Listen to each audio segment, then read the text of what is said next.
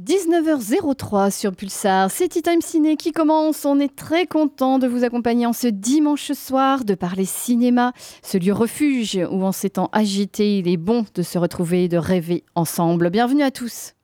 Je vais être à court de munitions. Je reviendrai. T'es assez revenu comme ça?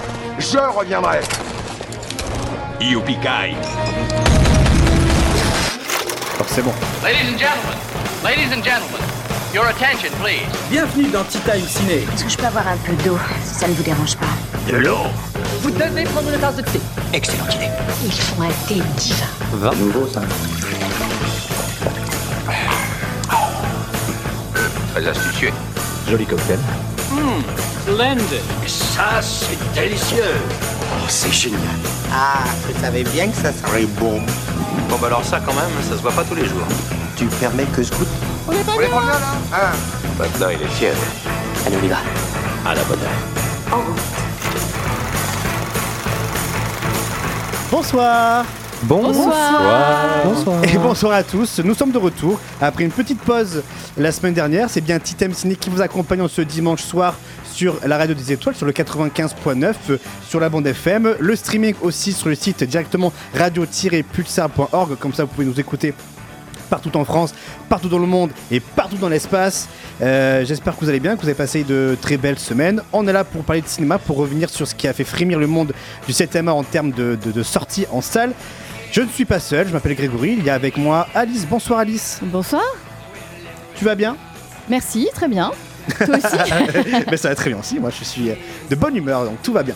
Euh, bonsoir Jeanne, Bonsoir, ça va Jeanne? Ça va Un petit retour Un petit retour. Un petit comeback Après euh, des semaines euh, très euh, chargées, euh, j'ai- enfin pu prendre le temps d'aller au cinéma et de revenir. euh, Pour voir un très bon film, Oui. apparemment. Oui, euh, ouais. oui, oui, oui, on en parlera. on en reparlera. Bonsoir Mathias. Bonsoir Grégory, bonsoir à tous. Eh bien bien celui-ci, Ça va, ça va. J'ai vu l'un de mes euh, l'un de mes films désormais favoris cette semaine, donc euh, petit bouleversement euh, pour moi, ça y est. Mamoru Oshii, l'œuf de l'ange, euh, il faut aller le regarder la team. Oui de toute façon c'est comme c'est un film euh, asiatique, tout, pour toi, c'est un, c'est un chef-d'œuvre pour C'est toi. de la c'est japanimation, donc Voilà. ça gagne 3 points sur 10, ça Voilà. c'est évident. Direct, bah, c'est déjà, Euh, c'est déjà un, 5, là- un 5 sur 10 Là, direct. c'est- ah bah là c'est une Et heure de la science-fiction, quasi pas de dialogue, ultra cryptique. Ça comble en fait le weeb en moi fan de Japanime, mais aussi le côté philosophique euh, où j'aime bien quand vraiment il se passe pas grand chose. Donc là je suis comblé ouais. Ça va le vacancier? Bonsoir, bonsoir à toutes et à tous. Salut Antoine et, re- et retour de vacances là Ouais, retour de vacances, je sais pas trop ce que je fous là parce que je reste pas les deux heures, j'ai rien vu. Je- Attends, tu restes, Attends, tu restes les deux heures ou pas Non, non, je reste pas les deux heures. Et le contest Partir au milieu, bah y a pas de contexte, c'est- pas prêt, de toute façon, y a rien qui est prêt. J'ai rien foutu, Il est donc, pas euh, dedans là, il est pas Non, à il ce est pas dedans, là. non. Non, il est Ah, en- là, il est je- encore en je- Italie là. Il Je reviens tout juste, voilà, je suis, je suis toujours un petit peu en Italie dans la tête. Il y a le match ce soir. Tout là-haut, enfin, euh, tout là-haut perché sur la montagne euh, C'est des, parce des qu'il y a le match ce soir, c'est pour ça. Non, c'est pas sûr. hein. Moi, c'est moi qui dis ça, mais euh, Oh, je vais jeter un coup d'œil quand même. oui, quand même. Quel escroc ici, sans déconner. Bon, tout est bien passé en Italie, ça va Ouais, ouais, ouais, très beau, les Dolomites, euh, de la montagne, des cailloux, euh, des, Des des- cailloux. des grosses flaques d'eau, des, des lacs. euh, Ah, c'était il y a de l'eau quand même. Ouais, Ah, Ah, il y a de l'eau, hein. des, des grands lacs, des très jolis lacs. euh, de Il y a encore de l'eau. Il y a encore de l'eau, malgré le fait qu'il faisait euh, bien 25 degrés. Pour faire de la rando, c'était chouette. J'avais pris mes damars au cas où, en mode je vais être à 2000-2500 mètres d'altitude, euh, je vais peut-être avoir froid. Mais ta mère. Donc, euh, en j'ai deux, j'ai deux, j'ai deux t-shirts damars. euh, Oh, c'est mignon. mais oui. Et du coup, bon, ils sont restés, euh, ils sont restés bien, bien au chaud dans la valise parce que, parce que 25 degrés en plein soleil euh, tout là-haut sur la montagne, bah euh, ça cogne. hein. Donc, euh, donc non, non, finalement, euh, T'as bien mangé? J'ai C'est bien la- mangé. C'était la Mmh. question suivante. Est-ce que t'as Miam, mangé miam, des pâtes, des pizzas, tout ça? Euh, pizza, ouais, de, de comment ça s'appelle là, leur pain, euh, leur pain bizarre là. euh, Quelle zone Non, non, non, non, le, le pain, euh, le du pain quoi. Bon, bref, je sais plus. Je suis pas italien, moi, je parle pas italien. Mais, euh, mais non, oui, si, j'ai bien mangé, j'ai j'ai bien, bien visité, c'était très chouette. J'ai fait un petit tour par Vérone aussi sur leur tour, que je connaissais pas, qui est une très belle ville. Oui. T'as vu la statue de Juliette? Ouais, ouais, j'ai été faire un petit tour à la maison de, de Juliette, de Roméo et, de Roméo et Juliette. J'ai pas fait de vœux, non, je savais pas qu'il y avait ça. et je... À vrai dire, je ne savais même pas que c'était la ville de Roméo et Juliette avant Oh. d'y foutre les pieds. My God. En mais, tout cas- euh, mais en tout cas, c'est très joli, Vérone. Je, je conseille. euh, C'est euh, c'est une super, super ville. Vu les photos que t'as mis vite fait euh, sur Instagram, les quelques photos que t'as. Mais oui, il a Instagram. Mais oui, il faut avoir Euh, Instagram, Alice. bah non, mais moi, sur ses stories, il a mis quelques photos. Ça avait, en tout cas, ça avait l'air de d'en Et ouais. jeter. et- Et puis, ce qui est très agréable, c'est que toutes les randos ne se ressemblaient pas. C'était vraiment euh, à chaque fois l'impression de faire un truc complètement différent. Incrusté un peu de la forêt, de, de- de la, de la haute montagne et tout. C'est euh, c'est assez varié comme paysage, donc en plus c'est vraiment très agréable. Si vous jamais vous voulez partir en vacances dans les Dolomites, je, je conseille. Ça fait un peu euh, euh, paysage cinématographique. J'ai l'impression, parce que vu les photos que tu t'avais. quelques photos que tu as postées, j'avais vraiment l'imp- l'impression Faut, d'être. faut pas d'être se faire avoir par les réseaux, Grégory. Faut pas se faire avoir par les réseaux. Non, mais en plus, C'est il avait filtres, bien- ça, bien qui- cadré. Talent. tout. Talent de photographe. le talent de photographe. photographe, ouais. Non, mais c'est vrai qu'il y a de quoi faire de, de belles images, hein, ça c'est sûr. Donc voilà, donc petit retour de vacances, euh, j'ai rien foutu. Euh, si j'ai regardé des films sur Netflix, en vrai j'ai vu Banlieusard 2, c'était plutôt sympa, de, Si, de Kerry James. euh, T'as vu The Creator? Et j'ai rattrapé The Creator avant de partir, ça, c'est vrai. Bon, ben, Ça va du coup. Alors, Ouais, The Creator c'est génial. Franchement, t'es euh, moi, t'es- d'accord avec ce qu'on a dit avec Mathias, euh, Mathis euh, il y a deux semaines? Ben, euh, moi j'ai j'ai préféré, même parce que Matisse notamment était assez, euh, Mitigé. assez peu, mitigé. ouais. Euh, certes, moi je reconnais qu'il y a bon, alors, des influences qui sont, qui sont flagrantes et, euh, et très claires. hein. Bon, c'est sûr que si on a vu Akira, euh, on, on- retrouve beaucoup d'éléments dedans, d'autres films de science-fiction qu'on retrouve aussi euh, assez largement. Mais, euh, mais je trouve que l'histoire se tient très très bien. Je me suis pas ennuyé, euh, même les petites euh, imperfections, les, les petits déplacements rapides, on va dire, à travers le monde. Ouais, mais en fait, ça m'a pas du tout dérangé dans le, dans le fil du, du, du film. Visuellement, c'est euh, beau, euh, c'est incroyablement beau d'ailleurs même. C'est assez, assez fou ce qu'il a réussi à créer comme ambiance avec, euh, entre guillemets, un si petit budget, parce que bon, 70-80 millions. Et, euh, et non, moi j'ai été pris complètement. Je trouve ça trop bien. Et franchement, ça fait plaisir d'avoir un film de SF original comme ça qui sort. Alors bon, ça fait un bid complet au box-office, c'est bien malheureux. C'est pas Et, un euh, peu pompé sur. euh, je pense à District 9 ou euh, euh, euh, Blade Runner, euh, des choses comme ça. C'est pas un peu du déjà vu euh, en termes d'image ou- C'est du déjà vu en termes Mm. d'imagerie et même en termes d'histoire. L'histoire est Oui, pas ça. particulièrement originale. Après, elle se tient bien, elle est pas ennuyeuse, elle est même plutôt très prenante, assez touchante aussi, euh, notamment sur la fin. Il y a toute une partie un petit peu plus euh, émotionnelle qui, je trouve, fonctionne très bien. Après, oui, c'est pas original pour un sou. Euh, après, j'ai envie de dire quelle, quelle histoire ne l'est pas. Mais, mais bon, effectivement, Blade Runner un peu plus sur l'ambiance, mais finalement, Blade Runner, je trouve pas tant que ça. Bon, vraiment, Akira, bon, ça, bon, il y, y a du Akira bien, bien comme il faut dedans. Ça, c'est, ça, c'est évident. Mais oui, c'est pas original, c'est du déjà vu, c'est sûr. Mais par contre, c'est bien fait. quand même, Mais par euh, contre, c'est bien fait, c'est carré, ça se tient de bout en bout. Visuellement, c'est, c'est vraiment, vraiment trop beau. Donc non, moi j'ai été pris et, et pour le coup, c'est vraiment un de mes, enfin, un de mes films de SF préférés depuis, euh, depuis longtemps. Et euh, moi, clairement, ça sera dans le, dans le haut du panier de cette année, hein, ça c'est clair. hein. Ah, quand même. Et le film est dispo chez toi Ouais. C'est Castille? C'est Castille, ça y est, euh, VOVF. en VO. Ouais. Ouais, on l'a récupéré semaine 2. Ça a été une, une rude bataille. Et vous l'avez en VO, tu l'as Ouais, VO, un petit peu de VF aussi, mais ouais. VO, VO beaucoup. C'était bon aussi l'intérêt de, de l'avoir en VO sur la ville. Mais ouais, ça a été une petite bataille. euh, Ça marche un peu euh, en VO Enfin, en VO. Ouais, surtout la VO, la VF, la VF pas trop. Après, bon, comme le film marche pas beaucoup, euh, mais bon, comparé à ce qu'il y a à côté, euh, ça marche mieux. On fera un point avec, euh, Oh, ces, avec ces derniers Mathias. jours, euh, c'est pas si vrai que ça, honnêtement. On fera, on fera le point, mais euh, mine de rien, euh, le consentement, il... alors chez nous, peut-être plus qu'ailleurs, il, il démarre bien. Oui, là, le consentement démarre Mais bien, pas de Bernadette aussi, euh, c'est loin fort. d'être une force tranquille. Mais c'est vrai que sur la semaine, la semaine d'avant, où on l'a récupéré, bon, Oui, ça a ouais, fait un petit peu de bien quand même. Parce que bon, avec ce qu'il y avait en ce moment, c'était euh, c'était compliqué.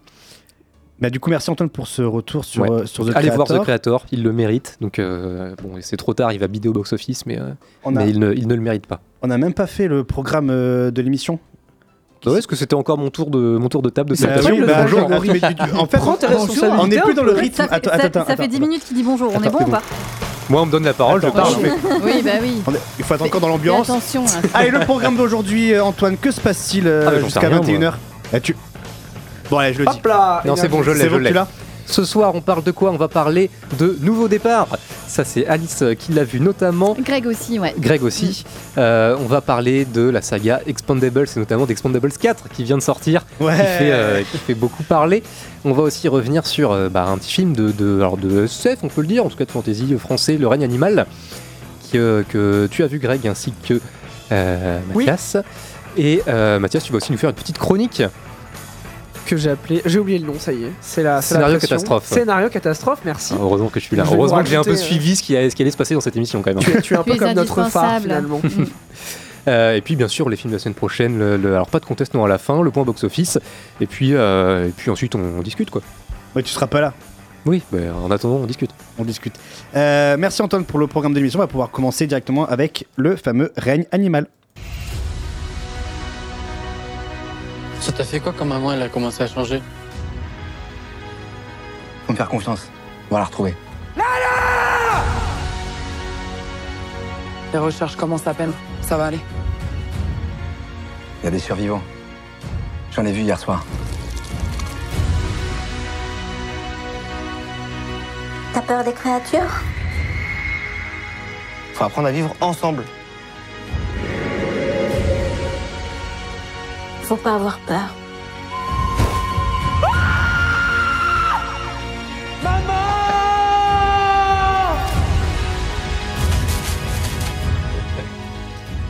Le règne animal euh, que j'ai vu avec, avec Mathias. Mathias, euh, qui a réalisé le règne animal? C'est euh, Thomas Caillet.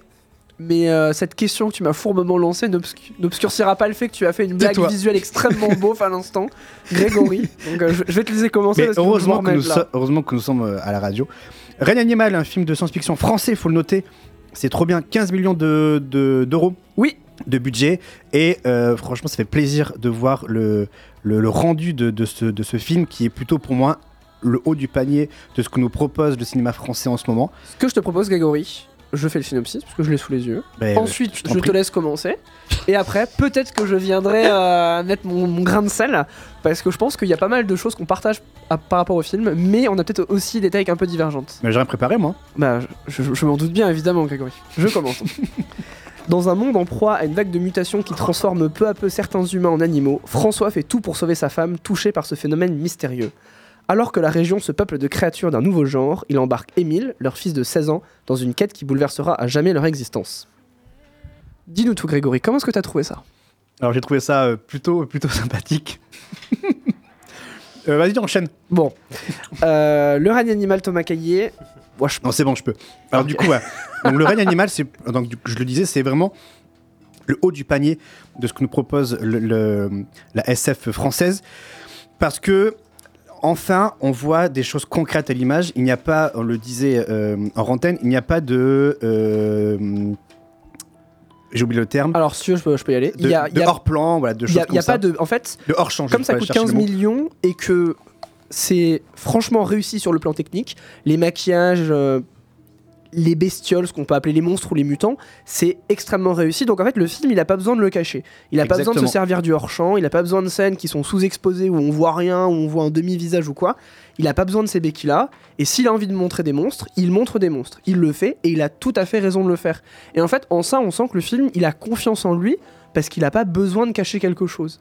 En il tout peut cas, le montrer. La promesse est vraiment tenue euh, de, de parce que la les bandes annonces nous ont vendu. La promesse est là, avoir donc euh, ben, des, des- des- des- des humains euh, mutés en animaux, en animal, animaux. Donc vraiment, c'est promis et c'est fait. Après, je trouve que vraiment le film se tient de A à Z. Il y a quelques faiblesses scénaristiques, quelques ressorts euh, d'écriture qui forcément, enfin, qui n'étaient pas, vraiment la peine. Je, pense, euh, on, se le disait tout à l'heure, tous les arcs narratifs qui concernent la gendarmerie, qui, qui, enfin, voilà, qui n'apportent rien au public, qui n'apportent rien vraiment au film. Mais en soi, je trouve que vraiment le film, en termes psychologiques, euh, il- il- il- il tombe juste dans ce qu'il nous propose, dans ce qu'il raconte, dans ce qu'il dit, à savoir l'acceptation euh, pour un père euh, de, ce que va devenir son fils. Euh, on, le dit qu'il se... enfin, c'est pas dit dans le synopsis, mais on le devine plus ou moins avec la bonne annonce. hein. C'est quand même très très rapidement, euh, c'est le, le- le point culminant du film, c'est le point central et on le vit tout au long du film. ouais. Donc voilà, grosso modo, bah, le fils va se transformer. Donc on va voir l'acceptation de, de- du papa euh, euh, pour son fils. Donc c'est vraiment intéressant en termes psychologiques. Je trouve que ça tombe juste. Le, le personnage de Émile, qui s'appelle voilà, il s'appelle Émile, le- le- donc l'adolescent qui, qui va se qui va muter. Il joue vraiment, enfin le l'acteur, je sais plus son prénom. Alors c'est Paul Kircher Il joue et juste, c'est le frère de incroyable. Samuel Kircher dans l'été dernier. Donc voilà, le Kircher Cinematic Universe commence enfin à s'étoffer. Et donc vraiment, le film tombe juste en termes, en termes psychologiques. Euh, c'est assez prenant. Il y a des scènes qui sont vraiment euh, euh, assez gore quand même. Il y a, il y a des séquences qui, voilà, qui tu, tu, tu détournes un peu le regard. Donc c'est c'est vraiment réussi dans, dans son aspect design, dans ses costumes, dans euh, le design des monstres, même en termes d'effets spéciaux. Voilà, ça. Pour 15 millions d'euros, je trouve que le rendu est correct. Il est vraiment. euh, euh, bah, c'est correct. hein. Donc oui, pour moi, c'est un, très bon film que nous propose le, cinéma français SF, Le règne animal avec Romain Duris, entre autres. Donc pour moi, c'est un, un grand oui. Alors je vais être peut-être un peu moins dithyrambique. Je trouve qu'il y a des trucs qui marchent super bien dans le film et d'autres qui marchent un peu moins. Mais du coup, quand même, bah, mon avis en définitif, c'est quand même le film est vraiment bien.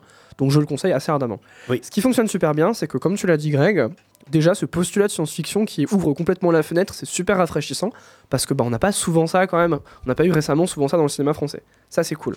Ensuite, il faut vraiment souligner que Romain Duris en François et Paul Kircher en Émile, c'est vraiment une relation qui fonctionne super bien. Ensemble, ils fonctionnent super bien. Les personnages sont quand même assez sympathiquement écrits. Émile, évidemment, est un peu moins détaillé que François. François, c'est un espèce de père un peu écolo, un peu éveillé, mais pas trop non plus. Émile, c'est un ado un petit peu lambda, mais quand même qui a plutôt du bon sens.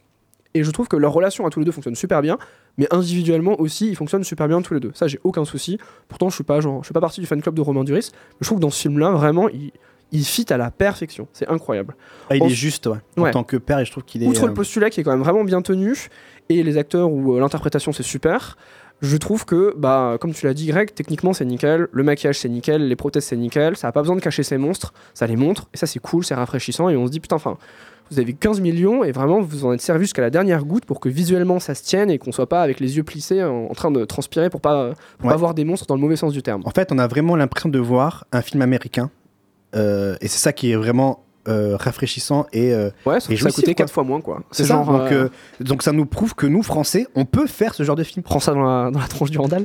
Il y a des choses quand même, je trouve, qui marchent un petit peu moins. Alors déjà, il y a- c'est un film où quand même il y a pas mal de tropes qu'on a complètement l'habitude de voir au ciné. Donc typiquement le trope de la transformation avec le gosse qui va au lycée et il arrive à le camoufler pendant un moment, mais c'est de plus en plus difficile. Et puis peut-être qu'un camarade va l'apprendre. Ça, c'est quand même quelque chose qu'on a beaucoup vu au cinéma. Et donc, en fait, on sait très clairement où ça nous mène. Et il y a des moments où vraiment on se dit, bon, bah, dans peut-être 20 ou 30 ou 40 minutes, il se fera choper. Et on sait où ça va nous emmener. Euh, j'ai oublié un truc, quelque chose qui m'a beaucoup plu, c'est cette intrigue avec le personnage de Nina. Je trouve que c'est l'un des moments les plus doux et les plus sympathiques du film. T'as eu raison de parler d'émotion, Greg, parce que je trouve que c'est un truc que le film véhicule vachement bien. Ben vraiment, oui, euh, Alice, il faudrait que tu ailles le voir parce que bourré d'émotions et vraiment, il y a une humanité qui, qui, qui résonne là-dedans. Et je pense que c'est l'une des plus belles scènes d'amour que j'ai vues récemment au cinéma, entre Emile et Nina. Je, veux- tu, me, tu me coupes si. Non, je te coupe pas. Très bien. À l'inverse, je trouve qu'il y a deux trucs qui marchent pas trop bien. J'ai déjà parlé des tropes qui sont un peu évidents. Il y a certaines, je dirais pas des sous-intrigues, mais certaines parties de l'intrigue qui sont vraiment inutiles. T'as parlé de la gendarmerie, mais il faut bien comprendre que c'est un truc qu'on peut un peu généraliser à tout le film. Je trouve, et on en a parlé avec Greg, et je suis pas sûr qu'on soit d'accord là-dessus, je trouve que l'un des seuls problèmes du règne animal, c'est que il, il- il nous parle trop de ces mutants et de ces bestioles par la vision, par la focale des personnes qui, des personnes normales entre guillemets. Et ça, ça me gêne. Il y a trop de scènes au lycée, dans la gargote où travaille François et où parfois Émile file un coup de main, dans la gendarmerie ou dans certains événements où on se dit mais pourquoi est-ce que vous avez autant de personnages qui nous parlent des bestioles alors qu'on pourrait juste nous montrer les bestioles et nous montrer finalement? On n'est pas d'accord non, on n'est pas d'accord parce que du coup là tu, tu, dé- tu décrirais un autre film que ce que j'ai Pas du tout. que- mais si que ce que j'ai décrit Mon sen- mon en- sentiment- en, premier mais ça- du coup on parlerait plus de la relation et du fait de la transformation de l'acceptation on parlerait plus de ça tu, tu- Vraiment, il y a une scène dans la gendarmerie qui est utile pour la relation entre le père et le fils, et elle est vers la fin, mais tout le reste du temps, il y a beaucoup de moments où ces scènes ne servent à rien. On en a parlé, le personnage d'Adèle Exarchopoulos ne sert à rien, et il y a Mais beaucoup de je suis sous-intrigues. entièrement d'accord avec Là-dessus, on toi. est d'accord. Et je trouve que on aurait pu être beaucoup plus minimaliste sur les scènes qui nous montrent qu'il y a une désapprobation populaire des bestioles, et à l'inverse, on aurait pu nous montrer beaucoup plus finalement pourquoi est-ce que par exemple, bah, parfois certaines personnes sont vachement plus enclines à considérer que les bestioles c'est des êtres humains. On nous parle par exemple de la mère, on comprend qu'en fait la mère c'est un postulat et c'est presque comme euh, le parent qui a été tué d'un super-héros. Ça on comprend hyper facilement, mais elle est toujours là et on pourrait en faire quelque chose de plus. On pourrait faire quelque chose de ce centre un peu mystérieux où on nous explique que les bestioles sont à l'intérieur, plus comme des détenus que comme des patients. On pourrait nous parler un peu plus aussi de cette forêt qui, je comprends, est laissée volontairement un peu mystérieuse dans son organisation et dans son espèce de fourmillement de bestioles à l'intérieur. Mais je trouve que le film parfois reste trop dans la lisière de cette forêt justement et je trouve qu'il a trop envie de nous dire je vais pas vous parler des monstres, je vais vous parler de comment les personnes normales voient les monstres. Et ça, c'est un truc qui me gêne un petit peu, parce que finalement, je trouve que là-dessus, il est un peu convenu, et finalement, bah, enfin, montre-les-moi les monstres, parle-moi-en, j'ai envie d'en savoir plus sur eux. Et je trouve ça, que ça serait, parmi, ça serait parmi les ça serait meilleurs autre moments, film qui parlerait d'autre parmi chose les meilleurs moments, il y a quand même ça. Il y a quand même ça. Cet, Oui. homme, cet homme oiseau dans, cette- dans son espèce de quête de liberté nihiliste où tu sens qu'il va se perdre là-dedans et qu'il va y aller jusqu'au bout, c'est un truc que j'ai envie de voir. Parce que je trouve ça hyper intéressant de voir ces gens qui ont une psyché qui, qui part un peu en sucette, mais surtout qui se disent bah, finalement, est-ce que je suis un être humain, est-ce que je suis un animal? Euh, de quel côté en fait je me situe et qu'est-ce que je vais suivre maintenant comme chemin. Et ça c'est super intéressant, mais on passe trop de temps dans la gendarmerie à voir des mecs en train de faire griller des saucisses qui disent que franchement ça fait chier quand il y a des loups dans le voisinage. Et ça je trouve que c'est un peu le problème. Je suis entièrement d'accord avec toi sur, l'aspect gendarmerie, je te rejoins. C'est vraiment un arc euh, narratif, ou du moins un, euh, un- oui, un ressort narratif qui, qui ne sert à rien et qui est là que pour montrer Adèle Exarchopoulos. hein. Grosso modo, euh, c'est. Voilà, c'est- Mais ceci étant, peut-être pour ça. conclure là-dessus, le film est quand même vraiment cool. Il est vraiment rafraîchissant. D'un point de vue euh, de. D'un point de vue d'émotion, tout simplement, je trouve que ça marche vachement bien. Romain Duris et Paul Kircher, c'est nickel. Euh, j'ai peut-être été un peu trop rapide là-dessus, mais Paul Kircher, il a un jeu que j'ai trouvé vraiment super bien foutu. En fait, il faut bien comprendre que son jeu est, je dirais pas mutique, mais parfois il est pas non plus monolithique, mais presque un peu apathique. Il est un peu calme, il est un peu réservé. Enfin, je veux dire, c'est pas quelqu'un qui, qui, fait des étincelles, mais je trouve que ça fonctionne bien parce qu'on est face à un ado qui est en train de vivre sa puberté et une période compliquée où, bon, bah, il a plus qu'un parent, il est en train de faire quasi le deuil de sa mère, il a 16 ans, donc il a envie de se rebeller contre l'autorité, et en plus de ça, il vit une transformation qui est un truc qui, qui découvre et il découvre une autre facette de lui. Et je trouve qu'il marche vachement bien parce que il est hyper réservé, il est jamais emporté, il est toujours très calme. On a l'impression que tout ruisselle sur lui comme de l'eau, mais il y a des moments où il arrive à donner de la voix, à donner du grain, à y aller. Et c'est typiquement bah, quand il rentre dans la forêt et que là il se dit finalement est-ce que j'ai pas envie de faire rugir la bête qui est à l'intérieur de moi? Et il y a quelques scènes comme ça, par exemple avec le super personnage de Nina, qui est super bien inspiré, où bah, ce personnage il, donne toute sa saveur et je trouve ça vraiment super. Ça fait vraiment l'effet d'une bombe pour moi.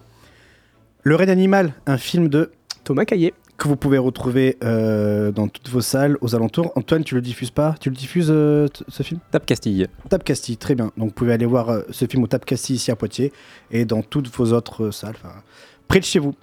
Euh, prochain film Alice, c'est lequel? Nouveau départ. Avec Franck Dubosc et euh, euh, Karine Viard. Karine Viard. À l'éternelle jeunesse de la femme que j'aime. 25 ans de boîte. Tu demandes un truc. À l'amour de ma vie. Écoute, euh, va chercher le gâteau et qu'on en finisse. Vraiment, je ne suis pas avec cet homme. C'était un jeu. T'es amoureuse de moi? Ça fait 30 ans qu'on est ensemble. On n'est pas des amoureux, c'est pas. On est quoi? On est un couple. On se sépare. Quoi? Moi je t'aime, alors j'agis. Il faut qu'on se manque, qu'on ait peur de se perdre. C'est dangereux, Alain. Je sais. Tu devrais faire un papier là-dessus. Célibat 50 ans, nouveau départ au voie de garage. Maintenant, tu prends du plaisir, euh, ça te plaît, tu gardes, ça te plaît pas, tu jettes. Kiff, kiff, kiff, kiff, kiff. Aïe Ah la honte, je suis bloquée. Parce qu'il s'éclate, tu crois? Quand ça va savoir, ça va être l'émeute. Alain, l'artiste le beau gosse, pas de ventre, tous ses cheveux. Je me régale. T'es venu pour manger. Rien ne va plus pour Alain et Diane qui vont donc se séparer, on va dire d'un commun euh, plutôt pas d'accord, mais plutôt c'est Alain qui va euh, dire stop à cette relation et ils vont du coup euh, redécouvrir une deuxième jeunesse à- après, après 50 ans passés avec Franck Dubosc et Karine Viard. Je l'ai vu ainsi que Alice et je pense qu'on est plutôt d'accord tous les deux. Ah, on n'en a pas parlé hors On antenne. n'a pas parlé, mais vrai. vu ta tête, je pense qu'elle est plutôt d'accord. Et pour moi, eh ben écoutez, je me suis plutôt bien amusé. Je l'ai vu euh, hier soir, donc c'est assez frais. C'est un film qui est sorti euh, il y a quelques semaines, le 27 septembre. C'est Philippe Lefe- Lefebvre qui a réalisé. Je crois que c'est son premier euh, long métrage. C'est une adaptation d'un film argentin qui s'appelle Retour de flamme. C'est ses producteurs euh, qui lui ont conseillé de voir ce film, effectivement, sur euh, le dernier enfant du couple qui euh, va partir du, foyer et où, effectivement, le, le couple a 50 ans passés, euh, 30 ans de, vie commune, va un petit peu se, renouveler, va se questionner, et surtout de la part de Karine Viard, donc, enfin là, le personnage de Karine Viard, euh, qui fait un petit peu euh, sa crise de, de la, de la cinquantaine. Enfin, euh, voilà, c'est un petit peu cliché, mais on est un petit peu là-dessus.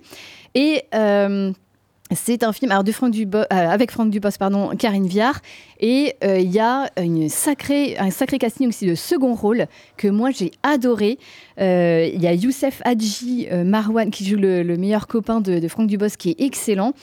Tom Leb Stéphane, un des, collègues de Karine Viard avec Bérangère Krief et Clotilde Courreau. Euh, qui est excellente aussi euh, dans le rôle de la meilleure amie de Karine Viard. Euh, moi, j'ai trouvé vraiment. Alors, au départ, je me suis dit, tiens, Franck Dubosc, il sonne un peu faux. Mais c'était vraiment les premières secondes du, film, vraiment le premier, la première scène. Et puis, au fur et à mesure, c'est un rôle qui lui va comme un gant. Ils se connaissent très bien avec Karine Viard et ça se voit, enfin, avec le réalisateur aussi.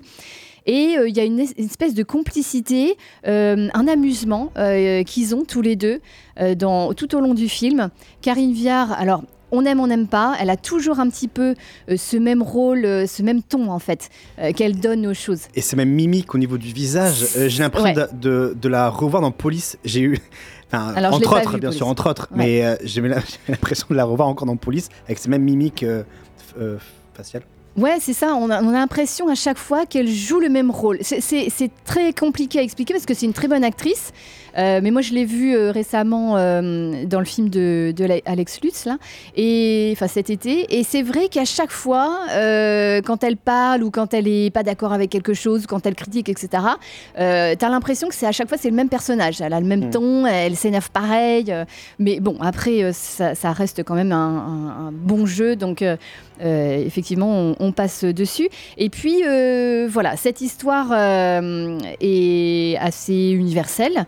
Euh, et, et de, enfin, c'est un, un- un fait de, de société où on en parle beaucoup, on en parle beaucoup en ce moment. Euh, la complexité des sentiments, euh, le désir, l'usure du couple après 30 ans. Et hum, c'est un parti pris qui est assez intéressant parce qu'il a voulu vraiment faire une comédie et le ton est donné dès les premières minutes du film. Euh, mais il traite ça de manière très sérieuse. C'est-à-dire qu'il n'y a pas, euh, il y a des blagues, mais on n'est pas dans la surenchère du tout. Euh, les blagues marchent euh, vachement bien d'ailleurs. C'est bien dosé, oui, C'est bien dosé. Il n'y a pas de surenchère. Dubosc, il reste à sa place. Il n'est pas du tout euh, dans le Dubosc qu'on peut voir évidemment dans, dans ses autres films où euh, là c'est vraiment euh, camping, tout ça, vraiment assumé. Bah. Là, on est vraiment dans un sujet sérieux et, et c'est vraiment le, le, le ton est vraiment donné à ce niveau-là. Je vais pas, je vais pas le défendre, Franck Dubosc, mais c'est vrai que dans ses premiers rôles, c'était vraiment un rôle de clown hein, qu'il avait. Mais de plus en plus, plus il vieillit, plus il tombe dans ce genre de rôle que- qu'il a comme dans Nouveau Départ, où vraiment il a un rôle de euh, plutôt sérieux. Et d'ailleurs, il le dit lui-même hein, dans, des, dans des différentes interviews que enfin on lui propose des rôles sérieux où, euh, où ce sont des personnages un peu plus travaillés, euh, avec un peu plus de, de, de, jeu qu'il doit, doit, doit donner. Et ça lui va. Et ça, alors peut-être que forcément au bout de, je ne sais pas quel âge il a, euh, je crois qu'il il approche la, la soixantaine, mais ben, il a gagné en maturité, donc forcément, ben, il est plus sage, il est plus calme qu'un de- de- d'un d'un camping. Et là, ça se ressent, je trouve, vraiment dans le film il est vraiment très très bon dans ce film. Je me suis régalé à le regarder avec, euh, avec son meilleur pote, euh, je sais plus comment il s'appelle son meilleur pote. Dans le Euh, film Dans le film, ouais. Youssef Hadji, là, ouais, Marwan. Ouais, c'est ça, Mm. voilà. Euh, et même les, les rela- le- le- la relation qu'il a avec Karine, Karine Viard dans, dans certaines situations, on sent que c'est sincère, on sent que c'est vrai. Et c'est juste, et c'est pas, comme tu disais, de la surenchère. C'est tout au long très sérieux avec des petites vannes à droite à gauche. Mais en tout cas, euh, vraiment, Philippe Lefebvre, il s'en sort vraiment super bien avec ce sujet, euh, comme tu dis, universel. Ouais, je me suis vraiment pris au jeu et euh, je voulais le, chroniquer dans ma chronique. euh, mais bon, je, savais que tu voulais le voir, donc voilà, je, comme ça j'en parle. Et j'allais vraiment, euh, vraiment dire beaucoup de bien de, de, ce film. Il y a des blagues qui m'ont vraiment fait, vraiment fait rire.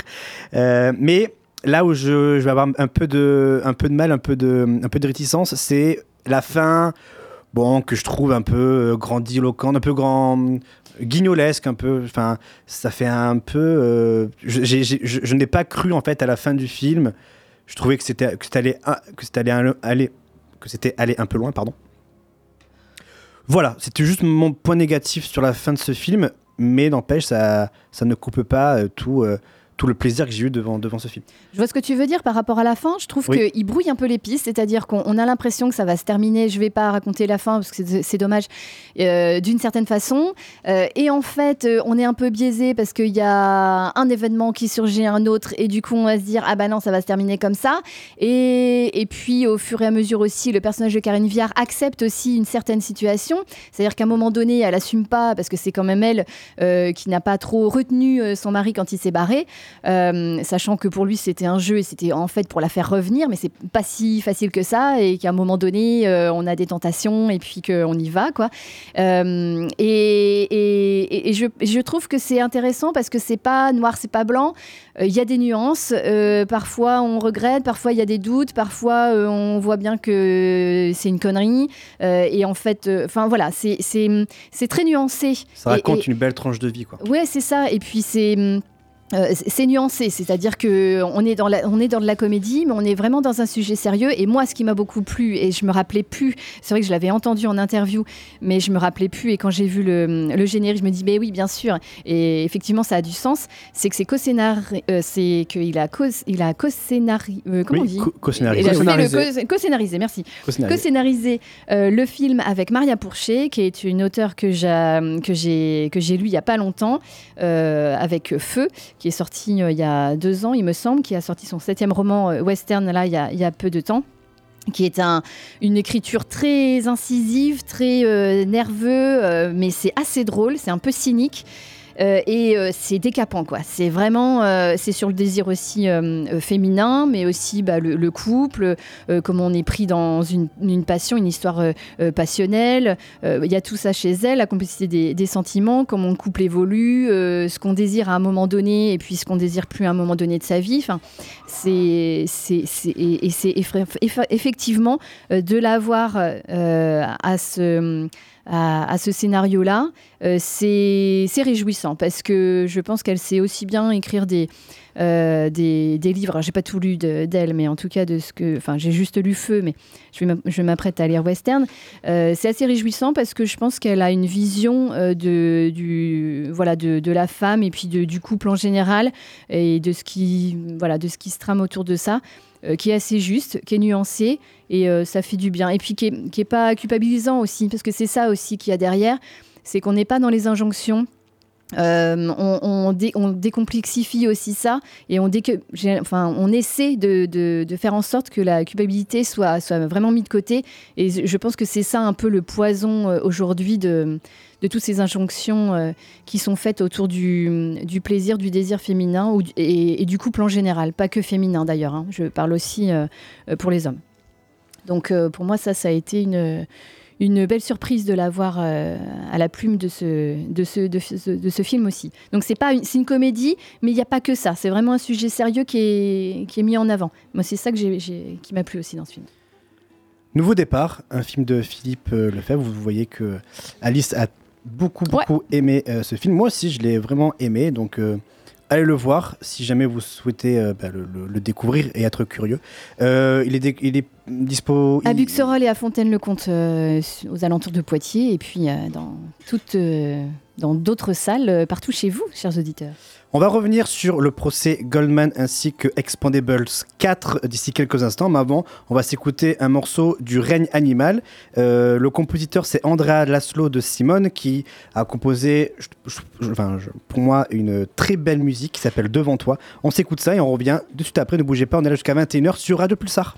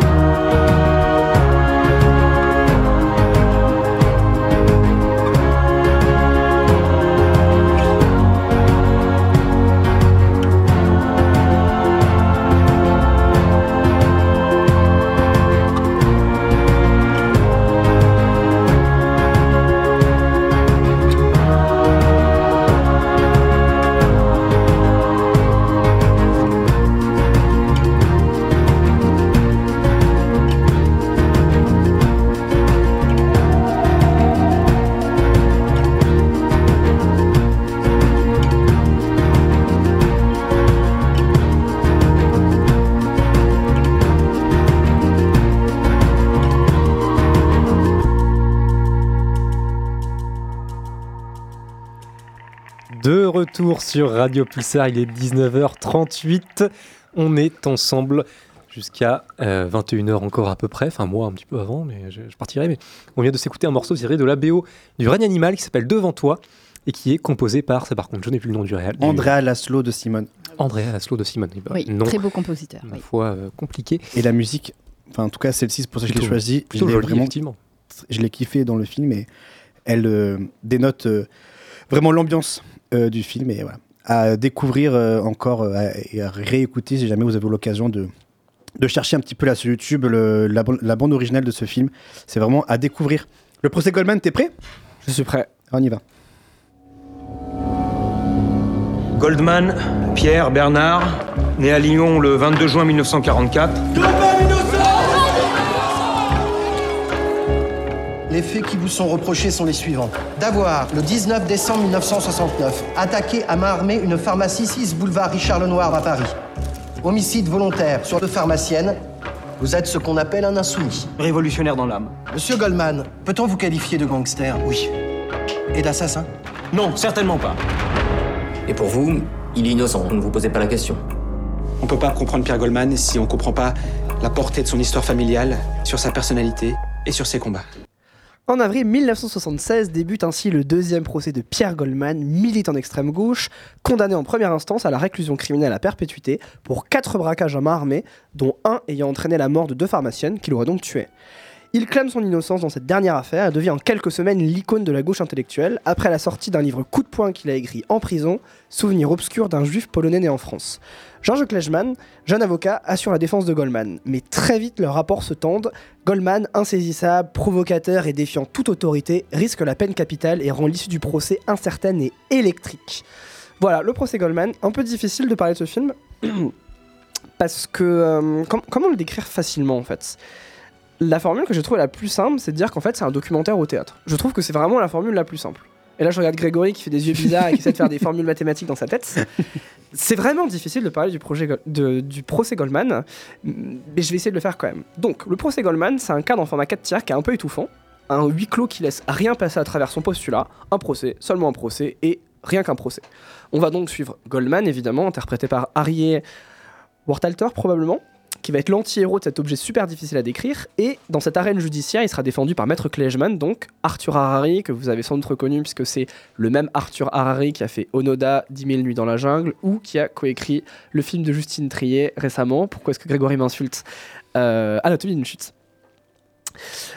Maître Klejman, c'est la dernière chance pour éviter à Goldman d'être condamné à nouveau. Mais c'est aussi un peu sa transgression, son assagissement et sa compromission. Il arrête pas de lui dire Bon, Goldman, il s'agirait de fermer votre gueule et d'arrêter de traiter tous les flics de racistes. Tandis que Goldman lui dit Pas du tout, moi je refuse, euh, mes parents ont vécu la choix, j'en ai rien à foutre, j'ai le droit de dire ce que je veux.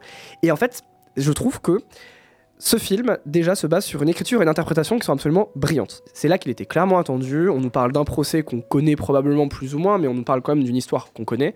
Donc évidemment, la fin n'est pas une surprise, et tout ce qui va se passer dedans ne l'est pas tout à fait, même s'il y a eu quelques passages qui ont été romancés. Mais les deux points sur lesquels on l'attendait, c'était évidemment l'écriture, les dialogues par exemple, parce que il faut que ce soit un procès un peu épique quand même, il faut que ça claque. Il faut qu'il y ait des déclarations qui, qui mettent des coups de pression. Et comme tu disais que c'était du théâtre, donc il faut que ça enchaîne. Ouais, bien sûr. Les joutes verbales. Et aussi niveau interprétation, bon bah évidemment quand vous avez un film qui s'appelle Le procès Goldman et que vous avez un personnage qui est sur l'affiche droit comme un i et qui nous regarde, alors que c'est nous qui le regardons en même temps, et bah vous avez besoin d'avoir quelqu'un qui ait la stature, qui ait la carrure et qui tienne le choc. Et Harry Wattalter, ça fonctionne de fou. Euh, J'ai dit un peu plus tôt que le film était dans un format 4, tiers étouffant, que c'était vraiment le huis clos euh, bien carré qui laisse rien passer, et c'est vrai. Aucun flashback, pas de hors-champ, pas de reconstitution, il y aura aucune séquence pour étayer ce que les personnages disent. Et je trouve que c'est un choix qui est super intéressant parce qu'en fait, on est perpétuellement laissé avec les témoignages des personnages. Il n'y a pas d'image qui nous montre comment ça s'est passé, comment ça aurait pu se passer, qui dit la vérité et qui ment.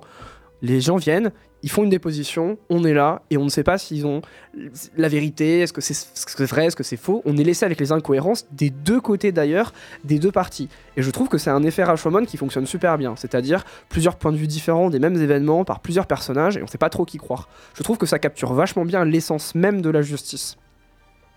Ensuite, bah, le procès Goldman, comme vous avez probablement pu le comprendre quand j'ai énoncé le synopsis, c'est un film qui est quand même vachement politique. On parle euh, d'un militant d'extrême gauche, donc Pierre Goldman dans la trentaine, on parle de quelqu'un qui a quand même rejoint des luttes armées sud-américaines. On parle de quelqu'un qui veut faire la révolution et qui se dit lui-même dissident. Et en fait, le procès est extrêmement animé par ça. D'un côté, on va avoir par exemple la police et ses soutiens qui considèrent que Pierre Goldman est un assassin qui mérite d'aller en prison le même Pierre Goldman qui va dire que la police est raciste ou qu'il y a un complot politique pour le faire taire. Et de l'autre côté, on va avoir tous les amis entiers de Pierre Goldman, mais aussi des étudiants, une partie de la gauche intellectuelle qui est derrière cet homme et qui considère qu'en fait, bah, c'est un martyr en fait, tout simplement. Donc le film est vraiment très, très, très éminemment politique. Je trouve que la meilleure façon de le décrire, c'est de dire que c'est un peu comme une photo, un snapshot ou une capture d'écran de l'état politique de la France et les contradictions qu'elle avait et qu'elle a toujours d'ailleurs au milieu des années 70. On est là et on se retrouve en apparence face à un procès, mais en fait, c'est pas qu'un procès. Parce qu'au milieu de ce procès, il va y avoir la convocation de l'histoire coloniale de notre pays, la Shoah, la Seconde Guerre mondiale, l'immigration des parents de Pierre Goldman, mais même des questions comme la lutte armée, la violence, la révolution, la police. Du coup, ça fait quand même beaucoup d'objets qui rentrent dans ce film. Et clairement, bah oui, c'est un film politique. C'est un film qui est méga politique. Et je pense que ça se voit déjà aussi à la, comment dire, à la sociologie de ceux qui vont le voir. Bon, bah, c'est un peu le film de l'étudiant Sciences Po euh, qui vient avec son prof de géopo et qui est un peu curieux, quoi. Quel Et avec je trouve, je vais faire une comparaison qui paraît peut-être un petit peu évidente. J'ai envie de faire la comparaison avec Anatomie d'une chute, pour plusieurs raisons. C'est des films qu'on a vus euh, à Cannes qui sont arrivés dans la même fenêtre temporelle. Dans les deux films, on retrouve Arthur Harari. Dans Anatomie d'une chute, il y a l'écriture, alors que là, je pense qu'il a peut-être aussi participé à l'écriture, mais il est surtout un interprète. Et en plus de ça, c'est quand même deux films de procès, deux films de justice qui entendent parler de la justice et qui entendent parler de ses failles, mais aussi comment est-ce que c'est un peu une arène très euh, théâtrale et comment est-ce que finalement, bah, c'est pas toujours une question de vérité. Je trouve que Anatomie d'une chute, il avait la grande capacité à être un film qui était quand même méga intello, mais en même temps méga accessible. Donc pourquoi est-ce qu'il était un télo Il était un télo parce qu'il y avait beaucoup de thématiques qui se chevauchaient, qui se baladaient, comme par exemple euh, la question du couple hétéronormé, pourquoi est-ce qu'en général on attend de la femme qu'elle fasse ses sacrifices, et à l'inverse du mec de se réaliser professionnellement. On avait ce personnage de Sandra Hüller qui était justement une inversion complète de ça, elle refusait toutes les injonctions, elle était glaciale comme un iceberg, elle disait à tout le monde d'aller se faire foutre, et c'était une femme qui était hyper forte, et à l'inverse on l'a jugée aussi peut-être parce que bah, son mari était mort et c'était un homme plutôt faible, et on, on l'a persécuté presque un petit peu pour ça. Le film parlait aussi des procédés de la justice, mais finalement, il avait aussi une, mise en scène qui était vraiment super recherchée par rapport au chien, par exemple, par rapport à l'enfant. Il y avait beaucoup de thématiques qui étaient hyper intéressantes et beaucoup de points de vue que je trouvais très recherchés. Mais en même temps, Anatomie d'une chute, c'était super accessible parce que je me souviens d'avoir parlé avec mes parents et comme j'avais pas envie de les bassiner avec euh, mes positions philosophiques à la con euh, qui reviennent toujours, je leur ai juste dit bah écoutez, c'est super simple, il y a un mec qui est mort, on sait pas si c'est un meurtre ou un suicide, il y a un côté thriller, il y a une enquête, il y a un procès, vous pouvez y aller les yeux fermés. Et ils y sont allés? Non, ils y sont pas allés parce qu'ils n'écoutent pas évidemment. À l'inverse, le procès Goldman, c'est quand même plus compliqué de le vendre de la même façon. Il a une mise en scène qui est volontairement hyper étouffante. C'est vraiment un huis clos carré dans un tribunal où on sort pas pendant deux heures. Et finalement, il a jamais envie de sortir de la tête de la question politique. Il a jamais vraiment envie de parler de l'émotion, sauf quand il convoque un peu la figure de Goldman, qui est cette espèce de salopard qui est quand même cet anti-héros qu'on a envie d'aimer, parce que c'est quelqu'un qui clame son innocence et pour qui l'innocence lui donne tous les droits, et en même temps, il a un côté un peu antipathique, une forme de, confiance en lui qui est presque démesurée et qui est presque euh, répugnante. Finalement, j'ai envie de dire que le procès Goldman, c'est vraiment un plaisir absolu pour les gens qui vont être fans d'écriture, qui vont être fans de dialogue. C'est un super objet politique, et si vous avez une curiosité qui va dans ce sens-là, franchement, allez-y. Mais à côté de ça, je pense quand même que le film est un petit peu moins accessible, et qu'il est probablement à réserver à une sociologie de personnes qui sait immédiatement, qui a su immédiatement qu'elle voudrait le voir. Donc, très bon film, pas à mettre entre toutes les mains. Et euh, donc, tu faisais la comparaison avec Anatomie d'une chute. Pourquoi est-ce que ce film, enfin voilà, je, je pose vraiment la question, pourquoi est-ce que ce film n'a pas été euh, bah, sélectionné pour, le, pour Cannes À ton avis? C'est une très bonne question, Parce, euh. que, parce que du coup, c'est à peu près le même, euh, le même style de film, à savoir un film de procès. Pourquoi plus Anatomie d'une chute que. Alors, j'en ai aucune idée, mais si je devais parier ma pièce sur quelque chose, Anatomie d'une chute, c'est un film qui a quand même relativement bien marché à l'international, et je pense qu'un film comme Le procès Goldman ne pourrait pas, parce que ça raconte quand même euh, d'une façon assez intime l'histoire politique de la France. Oui, c'est une histoire très française, le Ah, procès bien Goldman. Sûr, bien sûr. Et c'était une histoire d'ailleurs qui avait fait du bruit à l'époque, alors qu'à l'inverse, Anatomie d'une chute, c'est une fiction, mais aussi c'est une fiction qu'on peut facilement transposer n'importe où. Donc finalement, Mhm. Anatomie d'une chute, c'est un film qui peut être vachement plus international, qu'on peut décliner un peu de façon quasi universelle, alors que le procès Goldman, c'est quand même un film qui ne peut marcher qu'en France. Parce que ce que ça raconte, c'est pas seulement le destin de Pierre Goldman, même si ça le raconte en très grande partie, ça raconte aussi bah, l'histoire de la France. Que dans les années 70, euh, dans la même salle, euh, de, devant le même, euh, la même cour de cassation, je sais pas si la cour de cassation ou une cour d'assises, probablement une cour d'assises, dans, la- oui. dans, la, dans la même cour d'assises, il y avait de des gens qui ne hurlaient la les- police est ne raciste. pas les faits. Pardon? Une cour de cassation, ça juge pas les faits. Ah. C'est l'étape d'après si jamais. euh, bon, bref. Ouais. Mais donc, euh, donc euh, d'assises. Et dans la même salle, on avait des gens qui disaient la police est raciste et d'autres à l'inverse qui hurlaient Pierre Goldman assassin. Et je trouve que ça, c'est un, c'est un moment super fort. Donc, encore une fois, c'est vraiment un plaisir dans tout ce qu'il fait de bien et dans tout son postulat. Et en fin de compte, le film se vend pas autrement. hein. Clairement, oui. enfin, il nous dit euh, c'est de l'écriture, c'est du dialogue, euh, c'est l'histoire du- politique de la France. c'est du théâtre, comme tu disais, euh, du théâtre théâtre filmé. avec de très bons interprètes, euh, Maître Klejman, Arthur Harari, Nickel. Et évidemment, bon, bah, on est face à un Goldman qui est étincelant. C'est vraiment un anti-héros qui est à l'aube de sa fin. Et là, il donne tout. hein. Il mouille le maillot comme pas possible. Mais, euh, mais c'est vrai que je suis vraiment curieux de le, de le voir. Je l'ai pas encore vu, mais c'est vrai que tu le, tu le dis, ça a l'air d'être vraiment bien rendu. C'est euh, c'est une histoire politique parce que le procès Goldman, c'est euh, alors le procès, tu l'as dit, de, de, de- de Goldman, mais, euh, mais c'est euh, c'est un procès politique. Parce que je ne sais pas comment c'est retranscrit dans le film, mais évidemment, ça a l'air d'être très euh, proche de, ce qui s'est passé réellement. Mais, mais dans, dans ce procès-là, Goldman, il a beaucoup plus été jugé et attaqué pour ce qu'il était. Ah, bien sûr. C'est-à-dire attaqué sur le fait que ce soit presque, on, presque on jugeait sa personne de révolutionnaire d'extrême gauche euh, qui, qui souhaite, euh, qui souhaite renverser l'ordre établi, plutôt que sur les faits. Bah, c'est C'est-à-dire cette histoire de- de- d'attaque et de, de- du meurtre de, de ces, deux, ces deux pharmaciennes. euh, en fait, pendant, pendant le procès, et y compris dans la vraie vie, c'était limite secondaire. En fait, Ah, on jugeait la personne presque avant de juger les faits. C'est tout à fait le cas. Et, et en ça, c'était vraiment un procès politique plus qu'un procès euh, le, le lambda sur une, sur une personne Et qui était ce sur quoi le film fonctionne potentiellement vachement bien à ce sujet, c'est que d'un côté, euh, la défense qui attaque Pierre Goldman s'évertue à montrer que c'est un homme qui était à deux doigts de rentrer dans une lutte colombienne, que c'est un révolutionnaire, c'est quelqu'un qui n'a pas peur de, de- de la violence et de prendre les armes. Et Pierre Goldman répond parce qu'en fait, il a, il a une volonté qui est évidente de faire de son procès un manifeste. En fait, c'est vraiment quelqu'un qui a envie de dire je suis un martyr. Là, je suis un militant d'extrême gauche. Je suis pas comme un gros facho de flic et donc c'est pour ça me- que je suis et on me juge pour ça. Exactement. On m'attaque pour Et en ça, fait, pour ce que je représente. Et en fait, il- il- les deux fonctionnent presque en, en- en tandem, en tango, parce que d'un côté, on est très content de pouvoir attaquer Goldman en disant que c'est un salopard énervé, prêt à se battre, un gangster, et de l'autre, il dit oui, c'est exactement ce que je suis.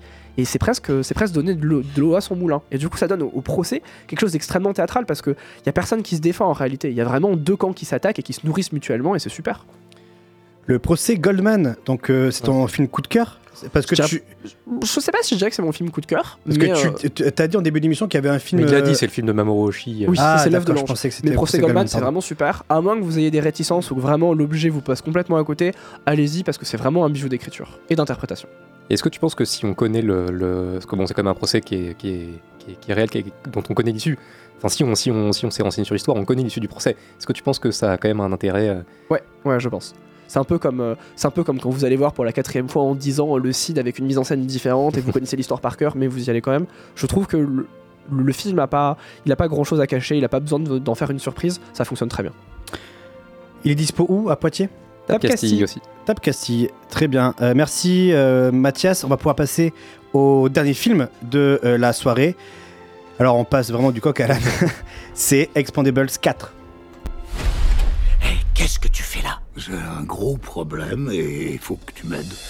Faut que je change d'amis. Des terroristes ont volé des missiles nucléaires qui étaient à bord d'un cargo. Si ces bébés sont lancés, c'est la troisième guerre mondiale. La troisième guerre mondiale. À couvert Tu préfères cette vie à tes amis À ta famille On fait tout péter. Envole-toi, bébé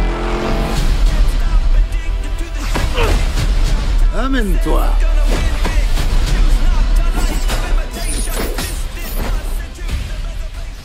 Bon, comme vous entendez, hein, ça pète de partout pendant 1h40. C'est euh, Scott euh, euh, Vaughn, Vaughn, Vaughn, Vaughn, bon, qui se charge de ce quatrième Expandables. Euh, c'est lui qui a fait Need for, Need for Speed. c'est dur à dire. Euh, il y a une dizaine d'années. Donc il vient, il revient à la charge avec euh, ce Expandables 4. Je l'ai vu ainsi que, ainsi que Jeanne, toujours au casting avec euh, le casting c'est John Statham, Sylvester Stallone et après euh, en termes de rosta c'est tout ce qu'il y a quoi. Ouais, j'irai j'irai pas jusque-là, mais effectivement, ouais, je pense que en casting, on a perdu en qualité. Et après, donc, il y a Megan, Il y a Megan Megan Fox qui rejoint, il y a Tony arrive. Il y a Tony Jaa qui est pour le coup c'est cool, de- c'est toujours cool de le voir. Il y a 50 Cent. Oui. Et euh, le méchant, et- c'est Iko Uwais. C'est euh, lui qui a fait The Raid pour les connaisseurs de films, euh, euh, de films un peu baston. Il a fait The Raid et The Raid 2 il y a quelques années. Donc c'est lui le bad guy dans ce quatrième volet. Je l'ai vu, euh, ainsi que Jeanne. Jeanne, qu'est-ce que tu en as pensé, sachant que toi, tu es vraiment euh, adepte de ce genre de, enfin, de, de la saga J'adore cette saga. J'adore cette saga. Vraiment, euh, j'ai revu les trois premiers juste avant de voir le, le quatrième et Ah oui. vra- ouais, ouais, Ah ouais. ouais, j'adore cette saga. Mais pour moi, le pic de la saga, c'est vraiment le deuxième parce que le deuxième, il mélangeait tout. Il mélangeait la baston, il mélangeait le casting, il mélangeait les punchlines et il mélangeait le scénar qui était quand même plutôt très cool. Là, on est vraiment sur euh, un opus qui est bien en dessous de tout ce que de tout ce que la saga a eu à proposer euh, jusqu'à maintenant. Pourtant, j'ai pas passé un mauvais moment. C'est, enfin, moi, je, je trouve que le film il fait le taf. Ça se bastonne, ça explose de partout. Euh, Il y a du sang, ça, ça, ça gicle, ça, ça dégouline, c'est dégueu. C'est tout ce qu'on demande avec C'est Expendables. tout ce qu'on demande à Expandables. Enfin, vraiment, en- voilà. en vrai, si moi, vous avez d'autres attentes. Si vous avez d'autres attentes d'Expandables, que vous enfin, êtes pas devant le bon voilà, film, c'est- c'est- vous êtes c'est pas- clair. Juste, vous n'êtes pas devant le C'est bon ici le film, procès. Goldman de la géopolitique. euh. Mais Là, euh, Là, c'est sûr que le profil des, des personnes oui, qui vont voir le c'est film, c'est différent du tien, Mathias. C'est pas les mêmes. Là, hein. c'est sûr. Ça, c'est clair. Pour vous, je serai les deux, j'irai le voir. Voilà. mais, euh, mais non, non, voilà. Enfin, après, effectivement, c'est en dessous de ce que la saga a proposé jusqu'à maintenant. Il sort presque dix ans après le troisième. euh, ça se ressent aussi. Euh, autant pour les acteurs. Encore Jason Statham, bon, il est en forme. Tu vois que Stallone, euh, ça commence à, Ouais. ça- il commence à fatiguer fort. Euh, mais, mais voilà, en fait, ce qui, ce qui pêche vraiment, c'est c'est le, les fonds verts qui sont absolument catastrophiques. Le film est pas beau. Pour le coup, ça c'est un peu dommage, mais le film est pas beau du tout. Ouais, Et- les CGI se ressentent Ouais, les- les- vraiment. les- Et c'est ce qui m'a sorti Ouais. euh, du film. Ouais, il y a vraiment, en fait, il y a vraiment une scène où, euh, où on le voit, où vraiment les CGI sont pas beaux, quoi. Et, et, et ça sort du film. Et en plus, c'est dommage parce que c'est une scène qui a vraiment beaucoup d'importance pour la suite du film.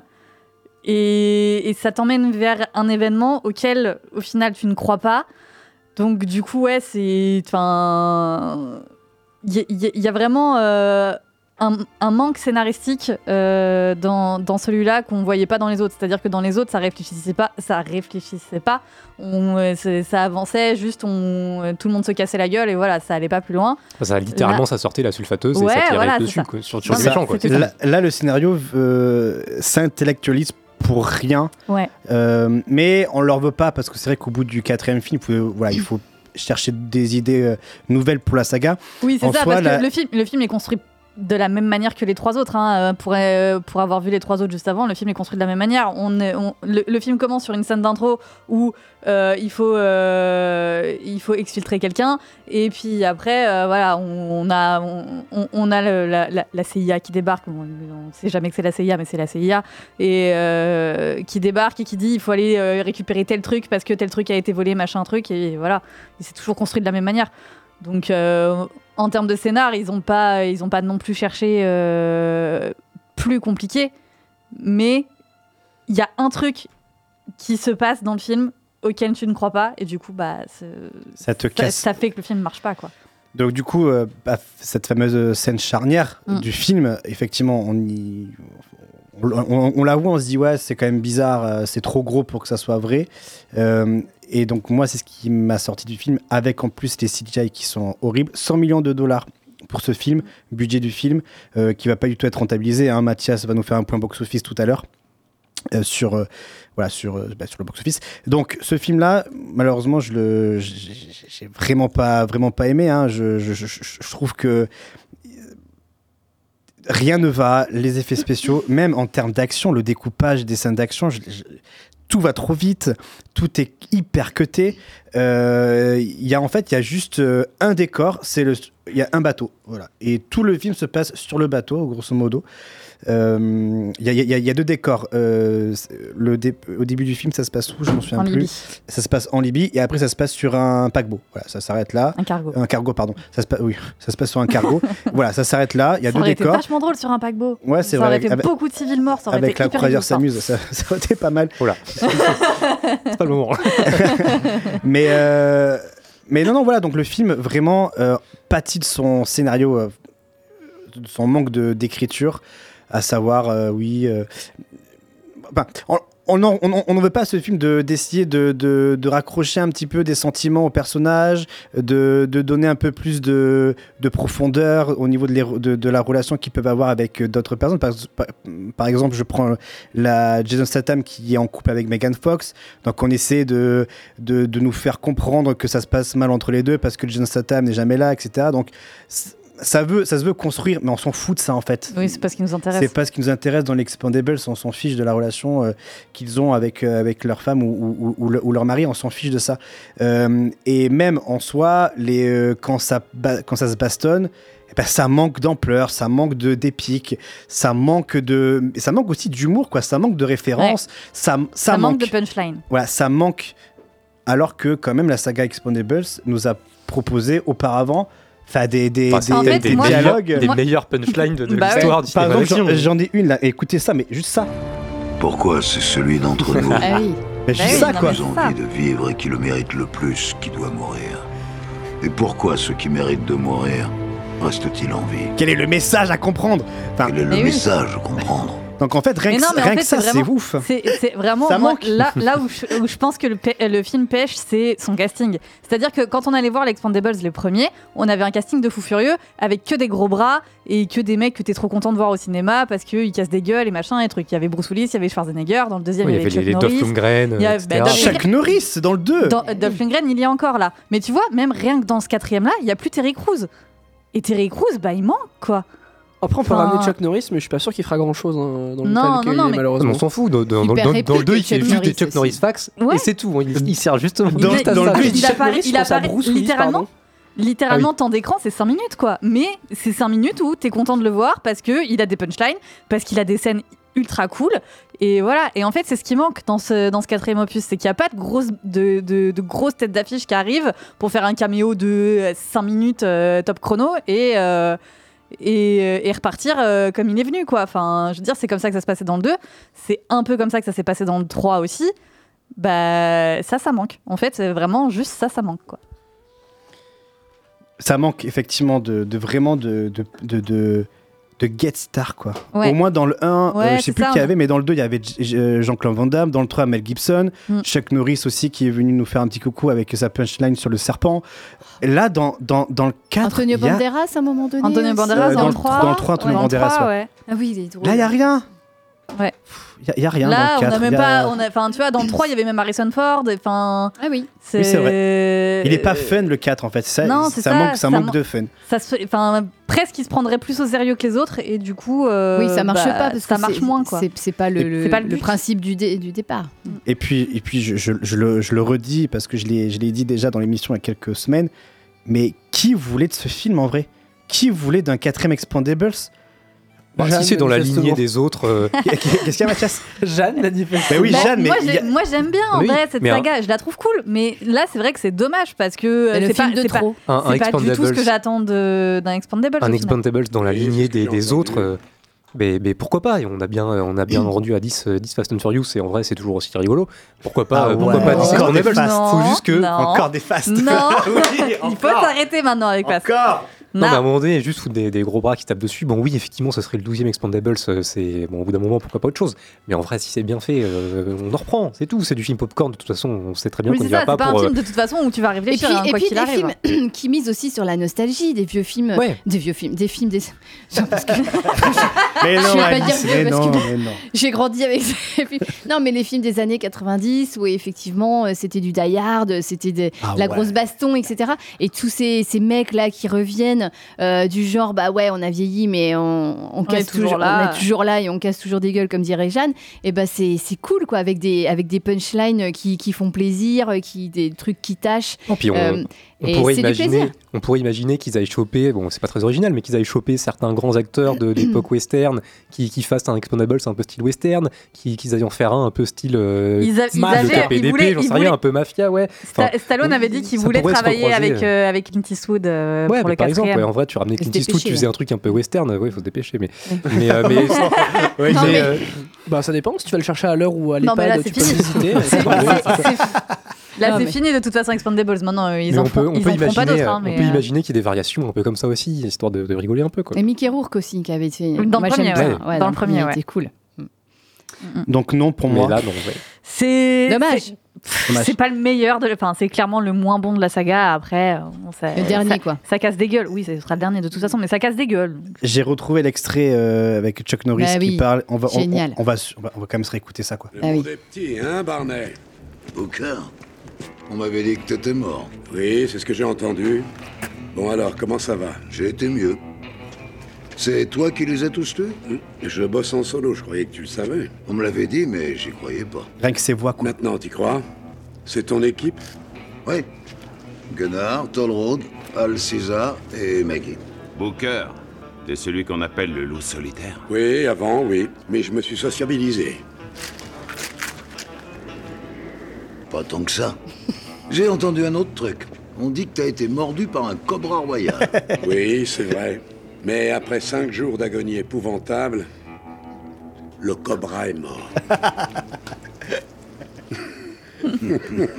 Ah, Booker, ça me fait plaisir de te voir.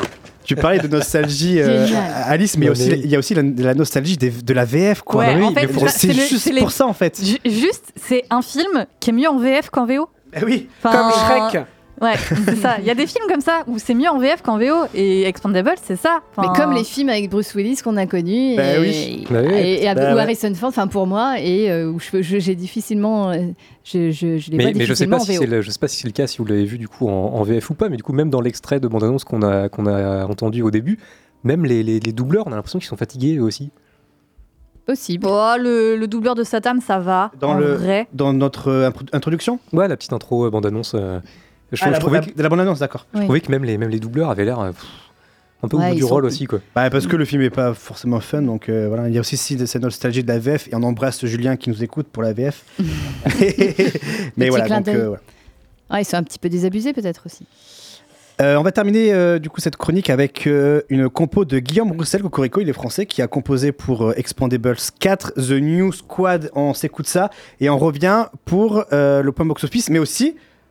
Le La chronique de Mathieu. Non, c'est pas pas c'est quoi aujourd'hui. Là. c'est quoi C'est Scénario catastrophe. Scénario catastrophe. En fait, je me suis rendu compte que c'est quand même plus fun de parler de trucs quand ça se passe mal, hein, parce que enfin, bon, on n'aime pas la joie, on n'aime pas le bonheur. Non, Bah, pas ici. en ce moment, on va, Pas ici, pas on va parler de films qui se passent mal pour coller à l'actualité morose et pour être certain de ne, prépa- de ne présenter aucune échappatoire euh, à la populace. Voilà. Eh bien, ne bougez pas pour écouter euh, ce que... Revenez-nous voir. Revenez nous voir pour être déprimé et vous pendre. Moi je bouge, je m'en vais. Tu t'en vas, Antoine? Ouais. Bon, eh ben écoute, Antoine, bonne fin, de, bonne fin de dimanche soir, hein, repose-toi bien. Demain, tu reprends Ouais. Eh oui, il faut bien reprendre Enfin. un peu bien, là. bien wow. reprendre. Bien sûr, il y a tes équipes, il y a ton équipe qui t'attend avec impatience. Ils, ils, ont dû, ils ont dû faire la fête sans toi là pendant une semaine. C'était comment, Bon, Mathias on verra bien Bah, dans C'était quel horrible état. parce qu'il y a une porte à réparer, il faut se dépêcher là. On va s'en occuper, on va s'en occuper. Bon, Antoine, à la semaine prochaine Ouais. Et n'oublie pas, d'aller voir des films. Oui. Parce que c'est important Oui, pour la santé mentale. Allez, bisous Antoine. On s'écoute The New Squad. On revient pour parler du coup de. C'est quoi ta séquence catastrophe Non, séance cat- Scénario Scénario catastrophe. catastrophe. Merci, on Alice. va, on va jamais s'en sortir avec ce titre. Allez, ne bougez pas on est jusqu'à 21h.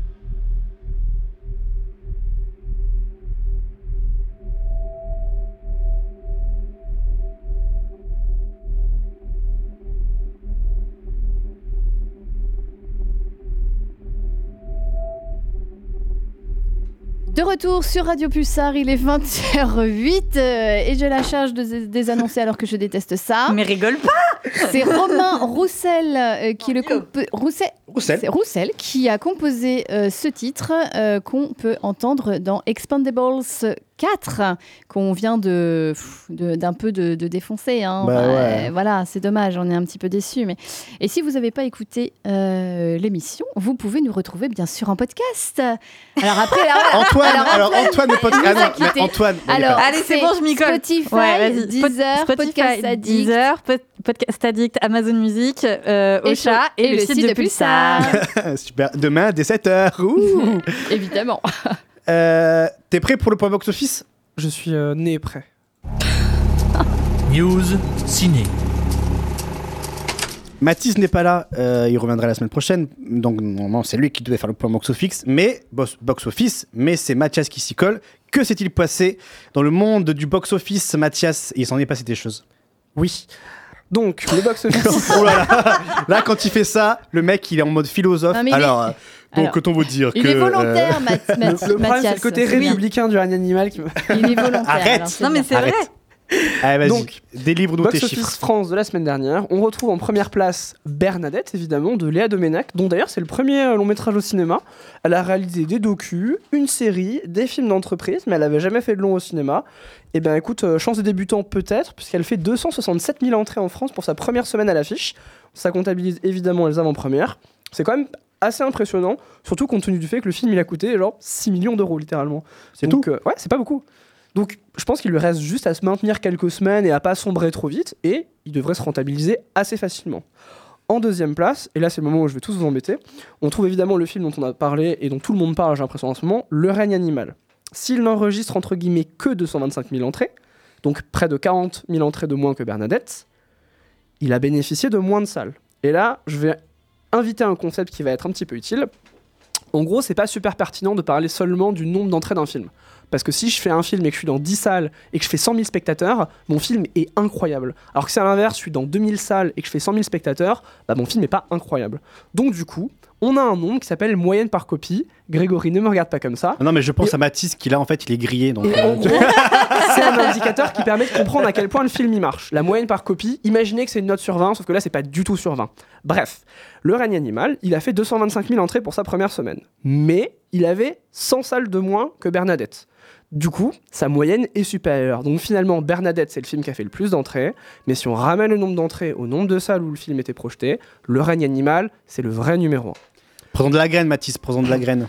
Autre bon élève de la semaine, et ça fera plaisir à certaines personnes, y compris certaines qui ne sont plus présents euh, à nos côtés désormais, The Creator. Certes, il a enregistré une baisse de 34% de sa première et sa deuxième semaine. C'est pas alarmant du tout. hein. C'est tout à fait normal que les films ils perdent des spectateurs d'une semaine à l'autre parce qu'il y a moins de hype, parce que les gens qui étaient là pour le voir, ils l'ont déjà vu. Donc il y a plein de raisons qui peuvent expliquer ça. Et il enregistre 174 000 entrées de plus. Il a une très bonne moyenne par copie, plus de 400, c'est vraiment pas mal du tout. Et il franchira sans aucun doute la barre des 500 000 spectateurs en France la semaine prochaine.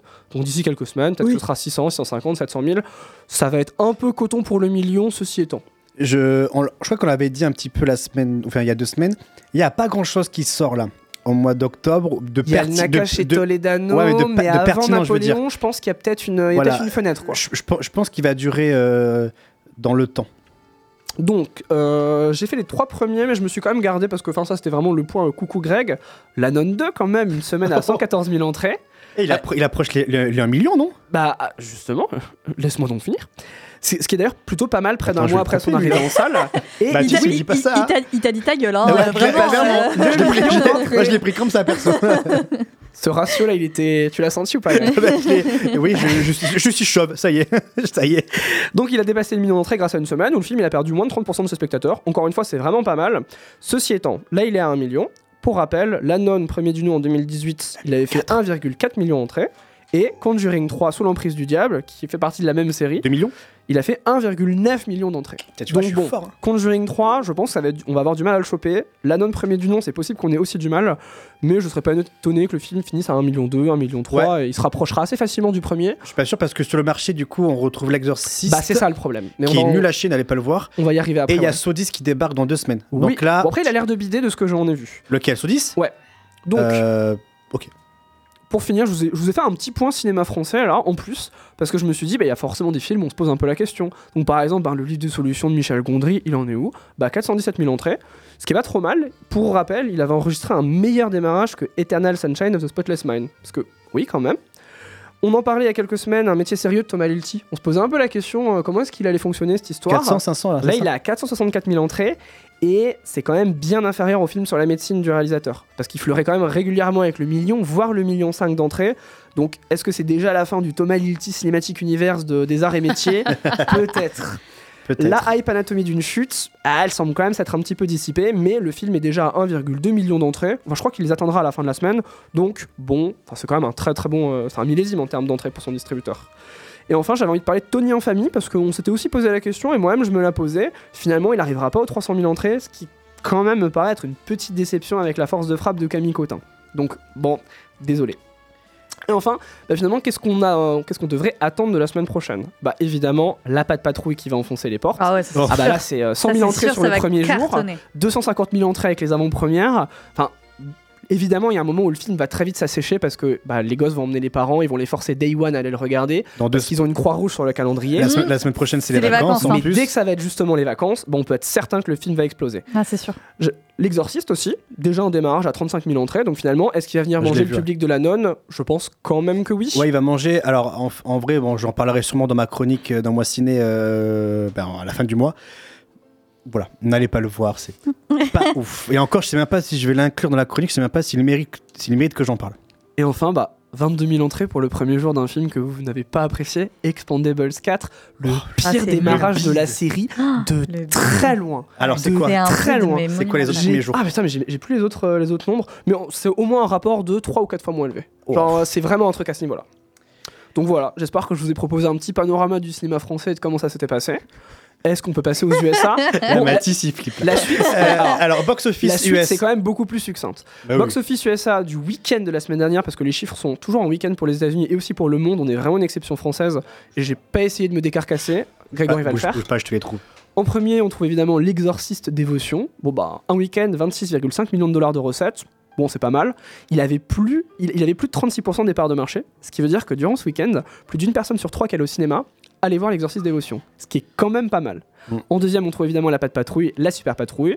C'était sa deuxième semaine sur le sol américain. Petit 11 millions de recettes sur un week-end. C'est une diminution de 50% depuis la semaine précédente.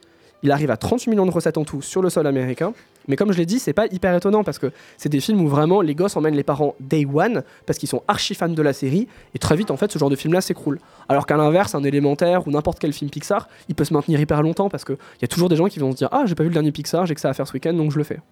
En troisième, Saw X, Saw 10, je ne sais pas comment on le dit, et honnêtement, je pense que vu que le film bide, on n'a pas à se poser la question. Oui, il bide pas il le s'écroule déjà lors de sa deuxième semaine, moins de 8 millions de recettes, c'est vraiment l'un des scores les plus faibles de la licence Saw, donc j'ai envie de dire, il n'y a pas grand chose à en dire en réalité.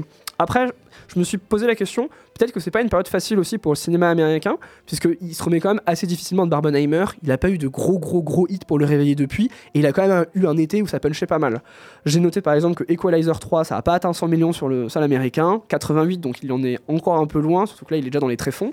Expandables 4, comme on l'a dit, il est en train de se vautrer si c'est Ah pas oui. déjà le cas.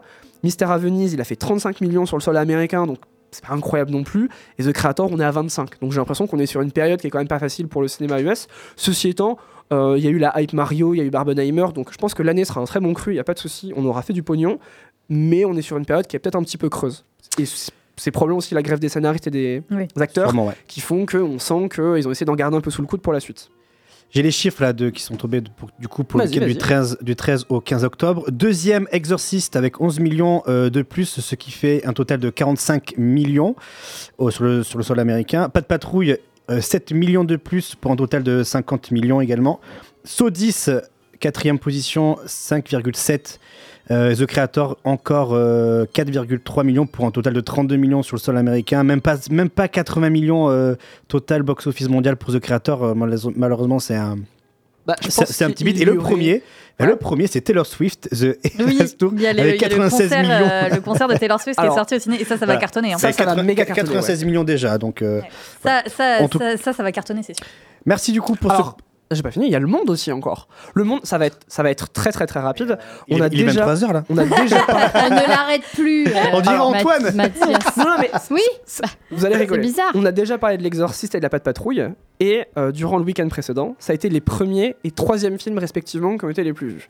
Est-ce que vous avez une idée du numéro 2 et du numéro 4 Les deuxième et quatrième films qui ont été les plus vus pendant le week-end précédent.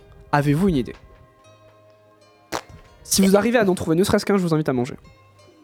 De Pour blind. stimuler votre imaginaire et votre euh, Regarde créativité. pas euh, Box Office Mojo, toi là-bas. Là. Ah mince.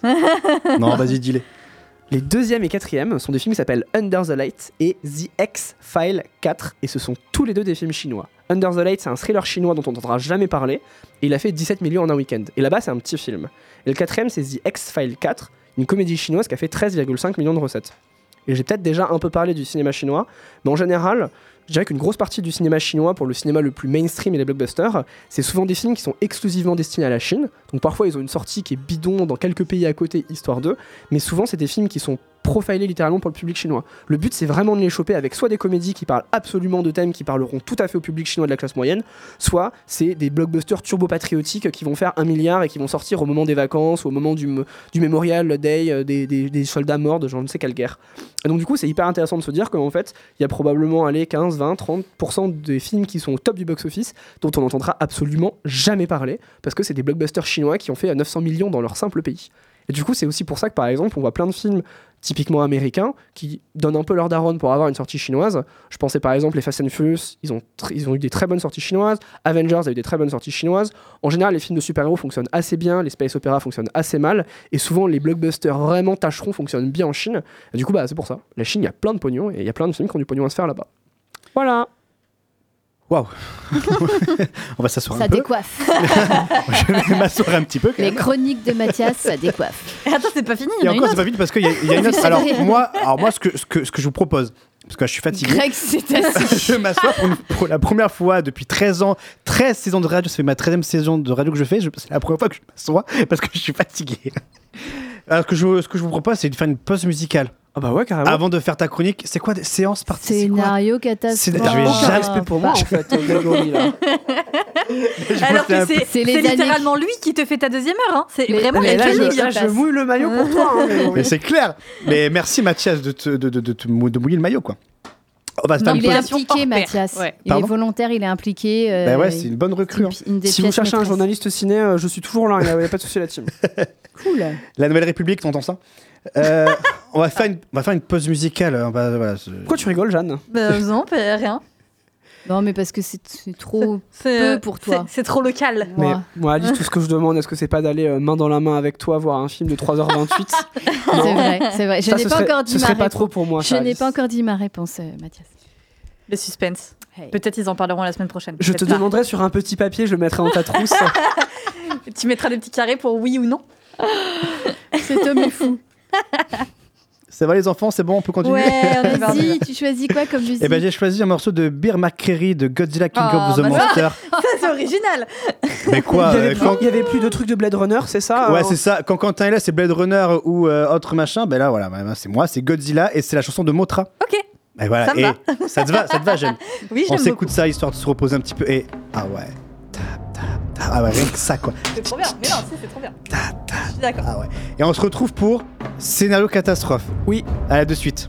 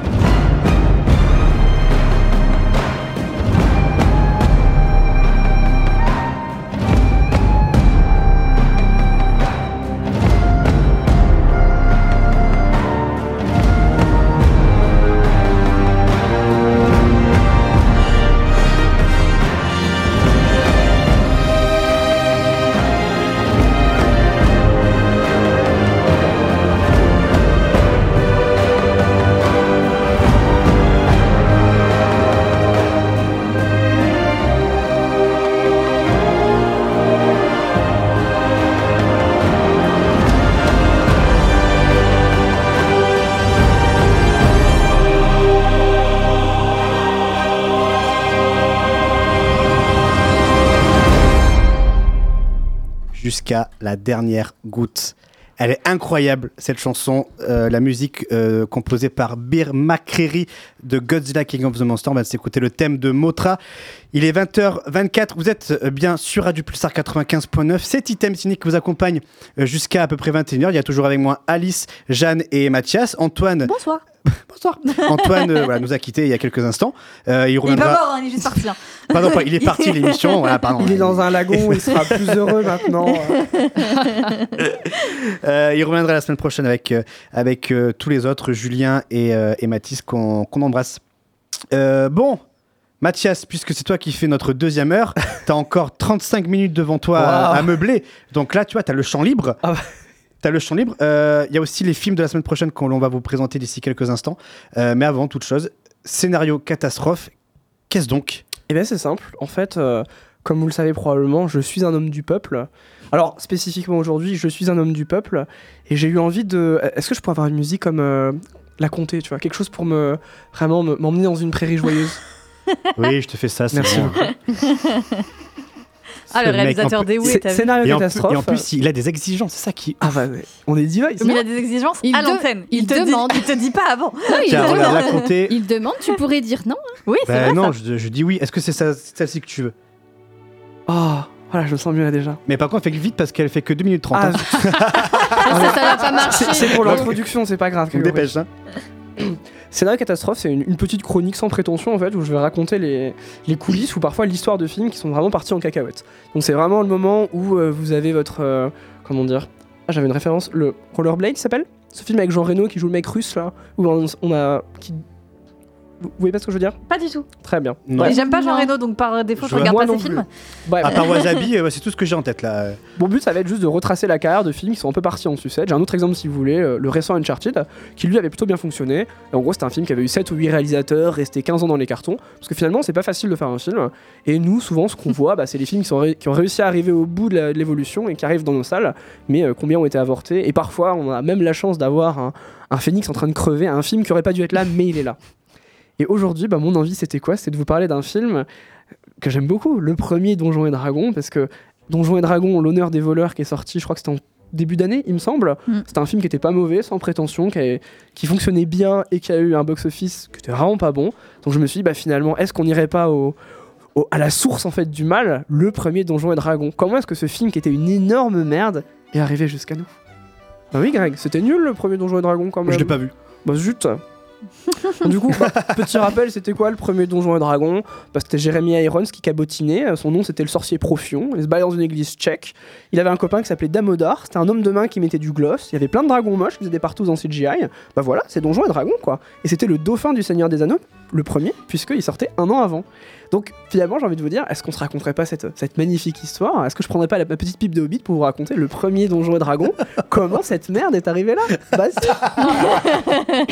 Bon, ça raconte quoi le premier, euh, le premier Donjon et Dragon On va pas rester longtemps dessus puisque le film est assez con comme un vélo. Ça raconte la quête de deux voleurs, euh, Snails et Ridley, en compagnie d'une magicienne novice, Marina, et ils doivent permettre à l'Empire d'Izmir d'éviter de sombrer dans le chaos. Parce que le terrible Profion, accompagné de son homme de main Damonar, souhaite se servir du pouvoir des dragons pour obtenir le sceptre de l'impératrice et s'emparer de son empire. Jusque-là, c'est quand même plutôt, euh, plutôt jeu de rôle, y a pas de souci. Donc bon, finalement, est-ce que c'est pas le moment de se souvenir, euh, de prendre une grande gorgée de nostalgie et se rendre compte que parfois, bah, on était bourré, on a bu des toilettes et ce film, c'était ça. Donc finalement, tout commence, tout commence, enfin plutôt, tout ne commence pas directement aux années 2000. Parce que Gary Gygax, le créateur de Donjons et Dragons, il a souvent été... euh, des gens ont souvent pris son attache parce que finalement, beaucoup de studios avaient envie d'adapter Donjons et Dragons parce que bon, ben, c'est un jeu qui a beaucoup marché. Certes, il a eu quelques moments un peu compliqués aux États-Unis où il était dans, dans des polémiques qui étaient un peu stériles et qui étaient, bon, probablement euh, qui datent d'un autre âge. Mais très longtemps avant, des gens avaient compris le potentiel de Donjons et Dragons. Mais nous, notre histoire commence en 1990, où un jeune Canadien de 19 ans, Courtney Solomon, je l'appellerai Cory par la suite parce que c'est comme ça qu'il se fait appeler en général, il se demande pourquoi est-ce que son jeu favori, il n'a pas encore reçu une adaptation au cinéma. Donc il décide d'appeler TSR, la société qui publie le jeu et qui en détient les droits. Il prétexte un devoir en sciences économiques et il essaye de glaner quelques informations. Finalement, on en est où? Euh, Pourquoi? Est-ce qu'il y aurait moyen d'avoir un film Donjons et Dragons Comment ça se passe? Il arrive à garder le contact avec l'entreprise et trois mois plus tard, il apprend que les droits pour une adaptation, sur grand écran, sont disponibles. Bon, il arrive à avoir une réunion avec les cadres de TSR, et à la fin de cette réunion, bah, il le dissuade complètement de se lancer dans l'aventure parce qu'il se rend bien compte que un mec de 19 ans, tout seul, qui veut faire un film, Donjons et Dragons, c'est un peu compliqué. Mais pourtant, Cor- Cory Solomon, il est extrêmement tenace. Donc il va contacter un avocat, il va se servir de toutes ses économies, il va rédiger un contrat béton, une mouture d'une trentaine de pages, dans laquelle il détaille de façon méticuleuse comment il compte fidèlement respecter l'héritage du jeu et le traduire dans un long métrage. Une fois que cette ébauche de scénario, parce que c'est aussi une ébauche de scénario, en plus d'expliquer comment il va euh, gérer l'univers Donjons et Dragons de la façon la plus fidèle possible, bah, il l'envoie, et finalement, bah, ça fonctionne. Il obtient les droits. Il fait ses bagages, il quitte le Canada, et il va partir pour un voyage d'un an et demi. Son but, c'est de trouver des investisseurs en leur disant Bon, les gars, j'ai les droits de Donjons et Dragons pour faire un film, c'est un truc de fou. Est-ce que vous voulez pas me donner de l'argent et me produire, tout simplement? Le problème, c'est qu'il se rend compte au fur et à mesure qu'il écrit le film qu'il n'est pas en train d'écrire un film qui coûte 20 ou 50 millions de dollars, il est en train d'écrire un blockbuster de 100 millions de dollars. Et le problème, le second problème, c'est que les droits qu'il a obtenus de TSR, ils ont une durée limitée. En fait, ça y est, Cory Solomon, il est dans un compte à rebours. Il doit commencer le tournage à une date butoir, et s'il ne la commence pas à temps, il perd les droits. Donc finalement, il n'a pas le temps. Dans cette tâche, il va quand même trouver assistance d'un homme qui s'appelle Alan Zeman, un businessman hongkongais touche à tout, un peu shady. Et ce businessman va très vite se rendre compte que Cory Solomon, bah, il est certes jeune, et évidemment sa tâche est, est difficile, mais bah, il, il a de l'instinct, il a des couilles, et il pourrait peut-être y arriver. Ensemble, ils vont fonder une boîte qui va s'appeler Sweet Pea Entertainment, une société de production dont l'unique but, c'est de produire le film Donjons et Dragons. Une fois qu'on commence à avoir déjà le, le début d'une promesse de l'argent avec Alan Zeman, et maintenant qu'on a les droits, bah, ce film qui pour le moment est encore un film à 100 millions de dollars, entre guillemets, et personne ne sait d'où ils sortiront évidemment, il faut qu'il trouve un réalisateur. Une tâche qui n'est pas hyper difficile en réalité, compte tenu de l'attractivité de la franchise Donjons et Dragons. Il y a plein de gens qui ont envie de faire un film Donjons et Dragons. Le hic, c'est que lorsque Cory Solomon a obtenu les droits du jeu pour un film, il a accepté un droit de regard de TSR, donc la maison qui possède, enfin la boîte qui possède euh, Donjons et Dragons, sur le scénario, mais aussi sur le choix du réalisateur. Donc ça veut dire qu'il ne peut pas choisir un réalisateur sans avoir l'aval de la boîte. Et le problème, c'est qu'à ce moment-là, euh, Gary Gygax, le créateur du jeu, il est dans une période un petit peu compliquée et il s'est mis en retrait de la boîte. Il a été remplacé par une femme qui s'appelle Lauren Williams, une manager générale de la boîte qui restera pas longtemps et qui sera très décriée. Donc finalement, Cory Solomon, fort de l'attractivité de Donjons et Dragons, il va ramener du beau monde à la table de Lauren Williams puisque c'est elle qui doit convaincre. Il va ramener par exemple Rémi Harlin, donc voilà, Cauchemar de Freddy, Die Hard 2, Calvin en poupe, il a lancé Stallone dans Cliffhanger, mais il va pas, lancer- il va pas ramener que lui, il va ramener Francis Ford Coppola, James Cameron, donc quand même pas des nobody Ouais, des- quoi. des- des petits noms, Oh quoi. non, franchement, c'est pas. pas James Cameron, euh, bon, ouf. petits noms. les Pas films ouf, à 2 pas ouf. milliards, ça ne nous impressionne pas ici. Non, non, non, pas trop. Donc du coup, j'ai gardé une petite anecdote pour vous. Voilà le récit de la rencontre entre James Cameron et Lauren Williams. Ce récit-là, c'est Corey Solomon qui le rapporte en 2006 auprès de Devin Faraci pour le site Chud. Donc voilà, je le cite. J'ai eu, vous savez, l'accord de James Cameron en 1993 pour faire le film. Elle, donc Lauren Williams, est assise dans le restaurant de l'hôtel Bel Air avec Cameron. Elle croise les bras, le regarde et dit On est alors à la fin de l'année 1993. Quelles sont vos qualifications pour réaliser le film et pourquoi pensez-vous que vous seriez capable de le faire? J'étais là à me dire Ok, Jim, James Cameron, s'il te plaît, ne me tue pas maintenant. Je sais que c'est ton tempérament, mais s'il te plaît, ne me tue pas.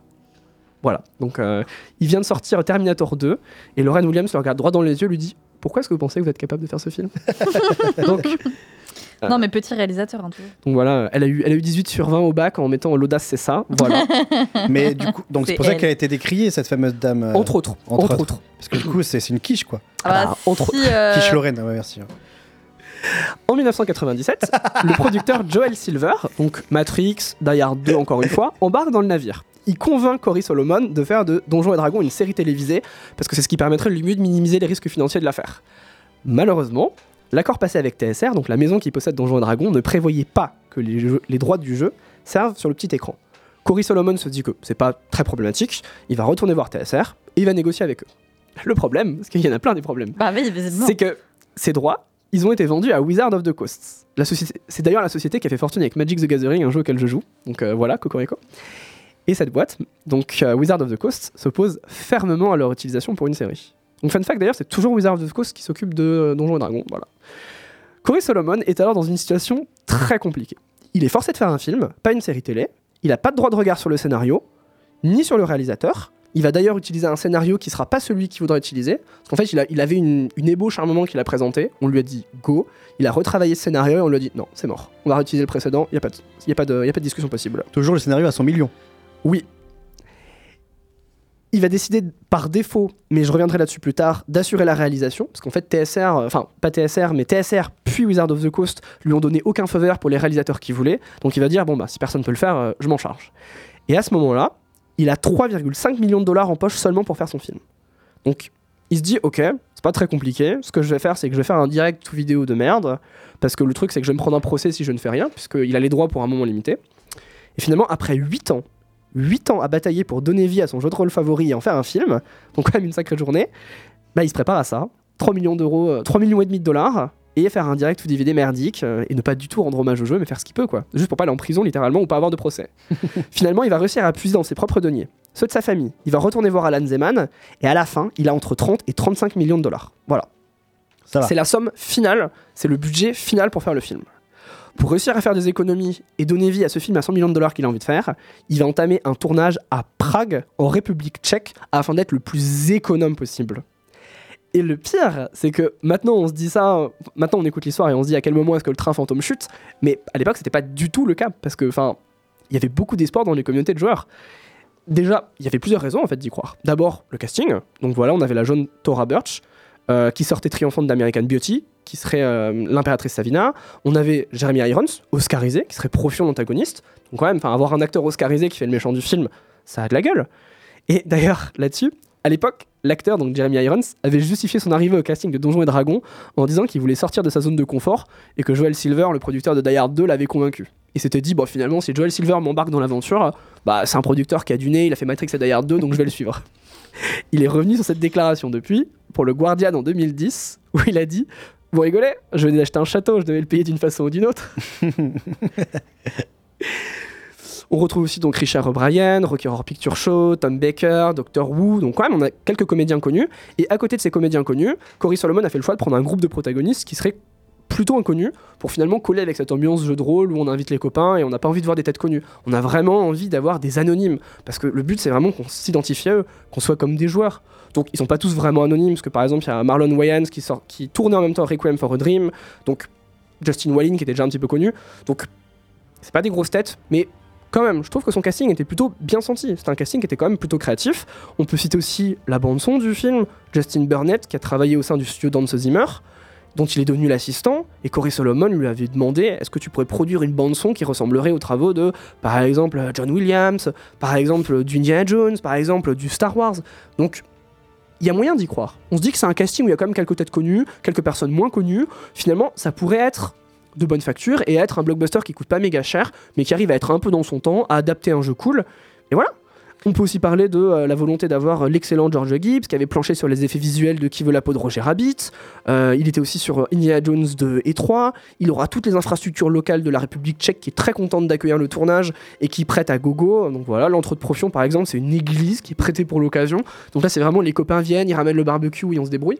Et puis, et puis avec un petit budget, enfin un petit budget, comme ça de 30-35 millions, on essaie de se débrouiller. Et finalement, finalement, ça donne des films euh, bah, plutôt euh, de bonne facture, comme tu dis, euh, parce que du coup, c'est que de la débrouillarde, alors que euh, des films à 100, 100, 100, 150 millions de patates, ben en fait, les, les ordis font tout le reste, alors que avec un petit budget à 30-35 millions, ben c'est là où les, où les, où, où les, les, les, les personnes qui sont en charge de- du film, de la direction artistique, eh bien, essaient de trouver des idées pour pallier à ce manque de budget. Surtout que là, on n'est pas sur un, sur un film de commode avec un réalisateur qui s'est pointé un peu par hasard pour prendre un chèque. parce on est que sur le- un mec qui a dévolu 10 ans de sa vie à adapter. Donjons et Dragons parce qu'il aime ça. Le Donc mec, on se dit que finalement, enfin, il, il va trouver les solutions qui s'imposent parce qu'il a envie d'être là. Et les fans répondent présents, puisque à ce moment-là, donc on est peu avant les années 2000, bah D&D, euh, le film, jouit d'une certaine excitation. Il a un site de news qui est non officiel, qui enregistre 1,5 million de visiteurs en moins d'une année. En convention, les acteurs se déplacent pour parler du film, et le réalisateur y va aussi, et il rassure les fans. Et il y a vraiment des signes de bonne santé du projet. Par exemple, la société de production New Line Cinema s'offre pour 5 millions de dollars les droits de distribution aux États-Unis. Et New Line Cinema, c'est ceux qui ont fait, c'est ceux distribué ce film un petit peu très peu connu qui s'appelle Le Seigneur des Anneaux. Donc on se dit quand même que finalement, si la maison mère de la fantasy de l'époque croit en Donjons et Dragons, bah pourquoi pas? Finalement, pourquoi pas? Et New Line Cinema est d'ailleurs ils ont quand même bien prévu leur stratégie parce que leur but, c'est d'un, ils aimeraient faire une saga évidemment de Donjons et Dragons, parce que c'est assez facile de dupliquer des films, parce qu'on peut raconter juste des aventures qui sont nouvelles et qui n'ont pas grand chose à voir avec les précédentes, mais il s'agit aussi de préparer la sortie du Seigneur des Anneaux. Le but, c'est vraiment que la communauté de l'anneau sorte un an après Donjons et Dragons, et donc Donjons et Dragons, c'est un peu un hors-d'œuvre, c'est de quoi donner fin, c'est de quoi dire, Eh, vous avez vu les fans de fantasy, voilà ce qu'on peut faire, maintenant on vous donnera trois fois plus l'année prochaine. Et à l'inverse, si ça peut intéresser des gens qui sont pas fans de fantasy au genre, bah pourquoi pas? Donc finalement, bah, on y croit. Est-ce qu'on a eu raison d'y croire Est-ce que tu as eu raison d'y croire Bah, a priori, non. Qu'est-ce qui vaut donc euh, ce film dans les cartons depuis 10 ans, euh, mis en scène par un réalisateur novice mais extrêmement passionné Hein? Euh, comment, ça, comment ça, elle s'en est sortie cette histoire? Bah, Finalement, il sort à la fin de l'année 2000, le 27 décembre en France, contre le 8 décembre au pays de l'oncle Sam, contre l'avis de ses producteurs, qui souhaitaient le faire sortir au printemps ou durant l'été 2001. Warner Bros., qui possède New Line Cinema, s'y opposait, parce qu'il aurait un peu empiété sur le Seigneur des Anneaux. Et finalement, bah, pour 45 millions de budget à la fin, aux États-Unis, il récolte 7,2 millions de dollars. 15 Et sur son démarrage, à la fin de sa run domestique, on est à 15,3 millions. À l'international, il arrivera à glaner 18,5 autres millions. Bilan de la fin de carrière, 34 millions de recettes pour 45 millions de budget, c'est la douche froide. En France, on a eu près de 745 000 âmes qui sont allées se perdre devant cette horreur. Et les spectateurs ont largement boudé le film en estimant que c'était un repompage de Star Wars en beaucoup plus cheap. Finalement, ils ont préféré se précipiter devant Incassable qui sortait la même semaine et qui lui fera 3,4 millions d'entrées en France. Donc voilà, finalement, Shyamalan est gagnant à la fin, donc tout va bien. Tout va Euh, bien, la justice divine est, est présente.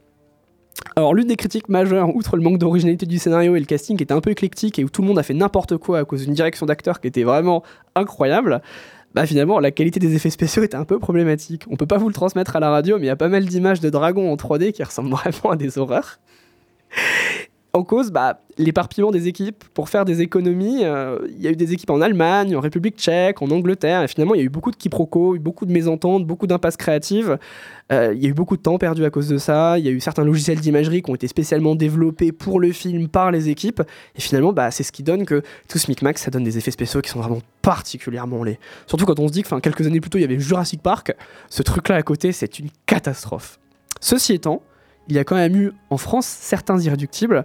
Donc. euh, Quelques, bonnes critiques. J'y reviendrai après, mais je vais quand même commencer par les, les moins bonnes parce que il faut y aller. D&D s'est fait majoritairement turbo cartonné à sa sortie. 3,1 sur Sens Critique actuellement, 1,2 sur Allociné, 14% sur Metacritic. Bon, euh, le film s'est vraiment fait défoncer. À tel point que sur certains sites, il récolte des mentions comme aversion écrasante ou extrêmement mauvais. Donc on est quand même sur la classe de la classe. Mais à l'inverse, comme je vous l'ai dit, bon, il y a quand même quelques irréductibles. Donc euh, désolé à vous, le journal du dimanche c'était Télérama, mais vous avez qualifié le film de fabuleuse saga médiévale ou un film bourré de dragons effrayants et attachants. Je pense que vous n'avez pas eu le, vous avez pas eu le nez sur ce coup-là. Télérama a fait ça? Euh, ouais, Télérama et le journal du dimanche, parmi Bah. les deux seuls médias français qui ont apprécié le film. Genre Télérama Oui. C'était- Bah, c'était ils aux- l'ont pas vu. Les années 2000. Ils hein. l'ont pas vu, ils se sont fait payer. C'est- Ça, ils l'ont pas vu. hein. C'est pas possible. Et Cory Solomon, finalement, notre petit réalisateur en herbe qui a donné toute sa vie pour ce film, il en est où? Eh bah, on aura envie de se dire, il est quand même plutôt monnaie courante pour les réalisateurs qui ont accouché d'un monstre, de noyer le poisson, de jamais revenir dessus, ou vraiment de façon un peu éclectique ou un peu succincte. Lui, au contraire, il avait un peu envie de rendre la monnaie de sa pièce à quelques-uns de ses partenaires commerciaux qui ne l'ont pas envoyé dans le bon sens. Donc déjà, Gary Gygax, co-créateur de Donjons et Dragons, qui était le grand Manitou à la tête de TSR quand- ils ont commencé à négocier, bah, il dira de lui que c'était une personne dans une période de coke binge, une frénésie de cocaïne. C'est la raison qu'il aurait laissé euh, qui l'aurait poussé à laisser sa place à cette incompétente Lorraine Williams, qu'il appelle Trust Fund Baby. Donc littéralement, euh, les Trust Funds, je sais pas comment est-ce qu'on pourrait dire ça en français. Les Trust Funds Ouais. Les, euh, Les bah, fonds de, euh, les fonds d'investissement. D'investissement, en de gros, confiance. Pour lui, Lorraine Williams, c'était vraiment une grosse conne qui venait des fonds d'investissement et qui avait aucune idée de la façon dont elle devait gérer sa boîte. Elle a occupé l'intérim de euh, Gary Gygax, qui était lui en- dans une frénésie de cocaïne absolue. Et finalement, bah, c'est à cause de ça que ses partenaires commerciaux, bah, c'était pas du tout au rendez-vous. Ceci étant, Cory Solomon, il n'est pas très clair parfois sur le rôle qu'il aurait souhaité endosser au sein de l'aventure D&D. Plutôt, j'ai dit qu'il a assuré la réalisation par défaut, parce qu'il était quand même relativement bloqué sur le choix des réalisateurs, et que, enfin, on a laissé à la porte Francis Ford Coppola ou euh, James Cameron. Et il avait expliqué que c'était pas un choix pour lui de réaliser, qu'il n'avait pas le choix. Je crois qu'il l'avait dit dans le Ciné Fantastique de décembre 2000 que bah euh, c'était compliqué. En fait, il y a eu beaucoup de, déclarations dans lesquelles il disait qu'il voulait pas réaliser le film et qu'il l'a fait parce qu'il n'avait pas le choix. Il y en a quelques-unes, donc je me suis trompé, c'est justement dans le Ciné Fantastique de décembre 2000 où il explique que malgré son inexpérience, bah, il avait quand même ce désir de le réaliser. Donc, il a peut-être changé aussi sa version et on ne sait pas vraiment à quel point il a voulu rentrer là-dedans. Il a toutefois continué avec Donjons et Dragons, puisqu'il a produit la suite, toujours avec Sweet Pea, donc la boîte qu'il a montée avec Alan Zeman. Donc Donjons et Dragons, la puissance suprême, bah, qui était assez obscur et qui a fini comme un direct vidéo qui a, qui a fait 3 millions de dollars, quoi. Il y en a eu un troisième aussi. un troisième? Ouais, bah bien sûr, il y en a eu un troisième. Et il a fait 2,5 millions de dollars. Ceci étant, Cory Solomon n'était pas fini à ce moment-là. Il est retourné à la réalisation pour deux films. American Hunting en 2005 et Getaway en 2013. Donc, tous les deux des films qui ont un budget de moins de 20 millions de dollars. Donc s'ils sont pas confidentiels, c'est pas non plus des très grosses entreprises. Mais ce qui est bien avec ces films-là, c'est qu'ils ont au moins permis, avec le peu de promotion qu'ils avaient, à Cory Solomon de lâcher du sucre sur le dos de ses partenaires commerciaux. C'est à ce moment-là, en fait, qu'il a beaucoup parlé de ce qui lui est arrivé pendant l'épopée Donjons et Dragons. Et en gros, il a, il a pu se livrer sans pincettes sur son aventure désastreuse. Et il estime qu'en fait, bah, c'était un piège qui était quand même vraiment violent pour lui. Donc voilà, c'était ma chronique. Euh, J'ai envie de vous dire, il y a peut-être un multivers quelque part où Donjons et Dragons, premier du nom, c'était un film de fou, un film euh, à la hauteur de Indiana Jones, Star Wars, même le dauphin du Seigneur des Anneaux quand même. Oui. Ça aurait pu être la première pierre vers la fantasy, vers le Seigneur des Anneaux, mais malheureusement, bah, dans notre dimension à nous, c'est une histoire qui est quand même assez périlleuse, assez rigolote, beaucoup de partenaires commerciaux, beaucoup de trucs partis en sucette, beaucoup de gens incompétents, beaucoup de grands noms qui sont là et on sait pas trop pourquoi. Donc voilà, Jeremy Irons, James Cameron. Et bah c'est surtout un excellent nanar, vraiment, c'est un super nanar. C'est un film qui est atroce, qui est mauvais au possible, mais c'est tellement bon. Mais j'ai même pas effleuré pourquoi c'est mauvais, parce que c'était pas le but non plus. Mais Tora Birch et son jeu monolithique, c'est un délice. Du coup, est-ce qu'on est-ce qu'on ne sent pas quand même une certaine sincérité dans ce film? Bah le pire c'est que si. Mais, Et- et- mais oui, parce que si ça a été fait par un fan qui cogite le, ce projet depuis une dizaine d'années, Qui s'est accroché pour le faire. exactement, qui s'est accroché pour le faire, enfin, on ne peut, ça ne peut que transpirer la Alors, sincérité. si- ça transpire la sincérité, mais il y a aussi ce côté euh, révisionnisme bienveillant où maintenant qu'on sait que ces machins-là ont été des fours, on a presque envie de les prendre, euh, on, a, on a envie de les prendre contre nous et de leur dire euh, ça va aller, tu vois. un peu comme je sais pas le, le Mario de 93 où on a un peu envie de se dire ah c'est le gosse qui était qui, qui- qui avait pas la lumière à tous les étages, viens là et je te prends dans mes bras. Je dirais que ce Donjon et Dragon c'est quand même largement ça. C'est vraiment un nanar énorme. Ceci étant, il vaut quand même le coup d'œil pour se taper des barres parce que Jeremy. Irons est en surjeu, Tora Birch, elle, est en sous-jeu, euh, Damo Darmer, mais il revient, il a du gloss, le casting de personnages principaux, on croit que c'est une comédie américaine qui est partie en sucette, il y a rien qui va dans le film et c'est génial. Donc voilà, Donjons et Dragons, c'était son histoire, et peut-être que maintenant c'est à nous de lui écrire une nouvelle page euh, en allant voir le film une nouvelle fois. Ou pas Bah, ou je pas, sais ouais. pas. Mais euh, en tout cas, il y a euh, le nouveau Donjons et Dragons qui est sorti cet été. Enfin, non pas cet été, Au mois euh, d'avril. en mois d'avril, qui est plutôt très très bien. Tu l'as- Bah, tu l'as ouais. vu? Bah je l'ai vu et j'ai bien aimé, et Eh c'est ben, aussi pour ça que je vous ai dit je suis un homme du peuple. J'avais ouais. envie finalement de... De, de dire mais un homme du bah, ce, ce donjon et dragon l'honneur des voleurs il mérite il méritait qu'on soit là pour lui ben oui on on n'a pas été là pour lui donc il, il faut au moins lui rendre ça c'était un bon film il était cool il était sans prétention il marchait très bien bon bah il a bidé certes mais on se rappellera de lui comme ça Donjons et Dragons, 200 millions euh, mondial. Voilà. C'est pas très bon. hein. C'est pas, c'est pas ouf. Mais bon. En tout cas, il était très bien. Merci pour euh, euh, cette longue chronique sur, euh, sur Donjons et Dragons. Scénario catastrophe. tu l'as réussi cette fois Voilà. félicitations Bah ouais, quand même à la fin. 20h47. Euh, il nous reste quelques minutes euh, à passer ensemble euh, en ce dimanche soir. On va parler des films qui sortent la semaine prochaine, Alice. Oui, bah, j'en ai en- identifié deux. Euh, en, en ce mercredi 18 octobre 2023, il y a une des grosses sorties euh, de l'année, euh, un attendu, c'est Killers of the Flower Moon de Martin Scorsese avec un sacré casting parce que qui réunit Leonardo DiCaprio et Robert De Niro.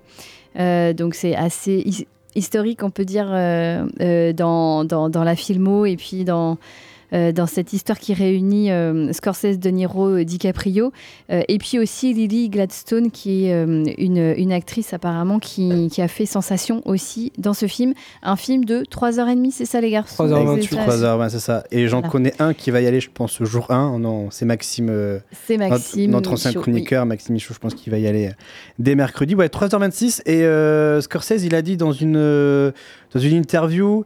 Euh, qu'il s'en foutait euh, de la durée de, du film parce que il, il a dit vous passez bien 5 heures devant la télévision à mater une série donc pour, comme il avait fait comme James, comme James Cameron avait dit vous passez bien 5 heures devant une série alors euh, allez quand même voir mon film de, qui, qui dure 3h30. Oui, et puis pour lui, euh, ça avait du sens, euh, enfin, voilà, d'avoir cette, euh, cette durée-là pour ce film-là. En tout cas, moi, la bande-annonce que j'ai vue me, me plaît bien. Enfin, ça a l'air assez euh, sensationnel.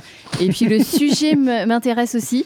Alors, euh, bon, je sais pas si j'irai le voir en salle. euh, Bah, je, pas. pense, je pense qu'il y aura des adeptes euh, ici, hein, Mathias. Je pense, Moi, je pense que, j'allais le voir. ouais, Ouais, pour rebondir sur ce que vous disiez, je pense qu'il s'en fout, Scorsese.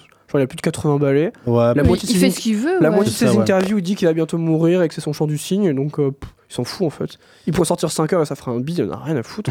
Ah oui, oui, oui. Oui, Et puis, euh, fini, hein. entre nous, Scorsese, il a pas grand-chose à prouver Ouais, il a aujourd'hui. fait 40 il a- c'est- quoi C'est son Je pense 48e que- film Ouais, un truc Euh, comme ouais, ça, Je quoi. pense que bon, hop, c'est un des plus grands cinéastes de, notre ouais. temps. Bon, je pense que voilà. Euh, va sortir aussi une année difficile de Olivier Nakache et Eric Toledano. euh, le, que j'ai vu en avant-première euh, la semaine dernière Alors- en présence des réalisateurs, n'est-ce pas? Qu'est-ce que ça donne? Et c'est un très bon film. C'est vraiment une comédie assez, euh, assez enlevée sur un sujet de société euh, voilà, euh, plus qu'actuel, sur la révolte écologique. Donc, où Pio Marmaille et Jonathan Cohen, vont, qui sont fauchés comme les blés, euh, vont essayer de, de s'introduire dans un clan, comme c'est une communauté qui, qui prône euh, les, les actions euh, en- enfin, contre le climat, enfin euh, contre les politiques plutôt, qui font rien contre le climat et puis qui, qui vont faire des actions assez coup de poing. Et mais bon, voilà, ils, ils sont pas trop dans le truc, mais en même temps, ils vont s'inscrire dans cette famille-là où il va y avoir quand même des affinités. Et c'est sur le ton vraiment de la comédie. Évidemment, euh, avec un, un sentiment un peu, un côté dramatique euh, sur, les, sur certains sujets, mais, mais voilà, les deux là, Jonathan Cohen et Pio Marmaille, ça marche du feu de Dieu, et, euh, et Noémie Merlan aussi qui joue dedans, qui est assez délicieuse. C'est ce que j'allais te demander par rapport à Jonathan Cohen. On en avait discuté il y a 2-3 semaines avec ses deux films Sentinelle. Oui, que j'ai vu, du coup, euh, Sentinelle, Non, juste Sentinelle, pardon. Est-ce que c'est du Jonathan Cohen ou est-ce qu'il a juste un autre rôle euh, Non, comment, comment il est? Non, non, non, il fait pas euh, du jeune. Alors, il est, il est drôle parce que c'est une comédie et puis ça, ça, ça se veut du coup euh, drôle.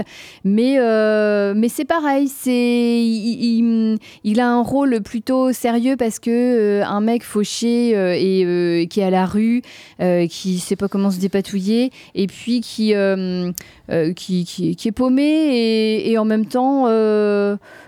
euh, euh, voilà, un peu, un peu en dépression, quoi. Donc, il, il- il le joue bien et apparemment, il a hum, entrepris ce, ce tournage.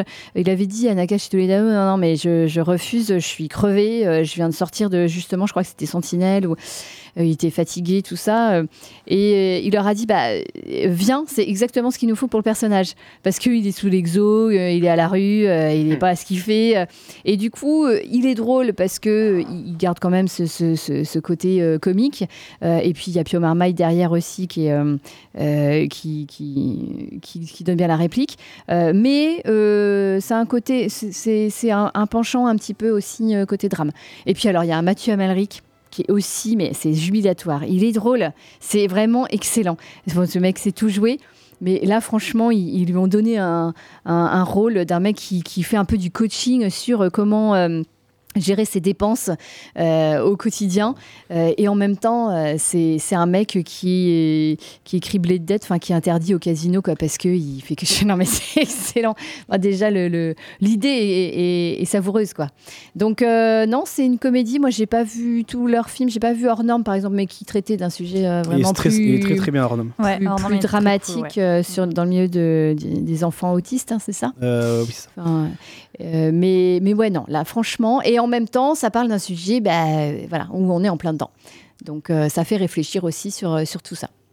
Une année difficile, c'est ça? Ouais, une année difficile. Bah, Qui sort euh, mercredi. euh, On en reparlera euh, très certainement. Là, tu vas y aller, toi, Greg Mais bien sûr, je vais y aller parce que ouais, je ne coupe pas des films. les films d'Eric Toledano, non, euh, Eric Toledano, Oli. Olivier Nakache, ouais, ça, euh, je ne les loupe pas. J'ai- j'ai- Il n'y a que Samba où Ouais, un, plus. euh, Ouais. un peu dubitatif. Mais, Mais, c'est pour ça, sur leur sujet un petit peu euh, trop sérieux. Alors, à à part la série enfin, en thérapie qui, qui était bien. Mais des, des fois, ça marche pas, Oui. ça, ça prend pas, c'est un peu longué. Euh, là, ça mêle les deux. Donc, euh, on- en équilibre, on se disait, ah, où est-ce qu'ils vont aller? Moi, je pensais que c'était plus sérieux, justement. Et en fait, j'ai découvert que c'était vraiment une vraie comédie. Alors attention, si vous regardez en thérapie, il y a Suzanne Lindon. Donc je mets le trigger warning Suzanne Lindon. Faites attention. Elle pourrait vous surprendre. Donc euh, je le dis pour, pour ces haters C'est la dont je fais deuxième partie. saison, je crois, non? Oui. Oui. Donc les deux films, euh, Une année difficile et Et euh, Killers Killers of the Flower, Flower Moon les de deux, Scorsese. les deux grosses sorties donc de la semaine prochaine. Euh, autre chose ou pas, Alice Il y a le docu- un documentaire euh, Anselme, euh, Le bruit du temps de Wim Wenders également. Euh, Il y a- moi, il y a je- d'autres films, hein, mais bon, Oui. voilà, on n'a pas tout choisi. Ouais, je vais vous raconter ma vie. Mercredi, j'ai très hâte. J'ai très très hâte. mercredi soir à 19h30, je crois. Je vais voir Le Cercle des Neiges. Ça vous dit rien, Non. mais je vais voir en fait le film qui s'appelle La Sociedad de la Nieve au cinéma, qui sortira sur Netflix. Et ce Qui est film, de Ah, et ce film, il est en présence du réalisateur. et donc mercredi à 19h30, je vais voir au cinéma le dernier film de Bayona avec sa présence, en, en sa présence. Tu Et- vas y aller, mais va et- le voir. Hein. Mais j'y vais, j'y vais, Non, mais billets. va le voir, va Va lui le parler. Bah, ah ouais, je vais, je vais, Tu je lui envoies un DM pour lui dire que tu seras là? Bah, il faut que je lui envoie un DM. Je vais, je vais vraiment lui envoyer un DM. Je vais, je vais voir Bah si, oui, si- s'il que me répond. tu communiques un petit peu quand même avec lui, il faut le Oui, dire. oui, bon, ouais. Aux éditeurs. Oui. Eh, Bon, je communique un tout petit peu avec lui. Bah mais, non, mais, il te euh, répond. Enfin, c'est le gars euh, Oui, c'est qui te répond quand même.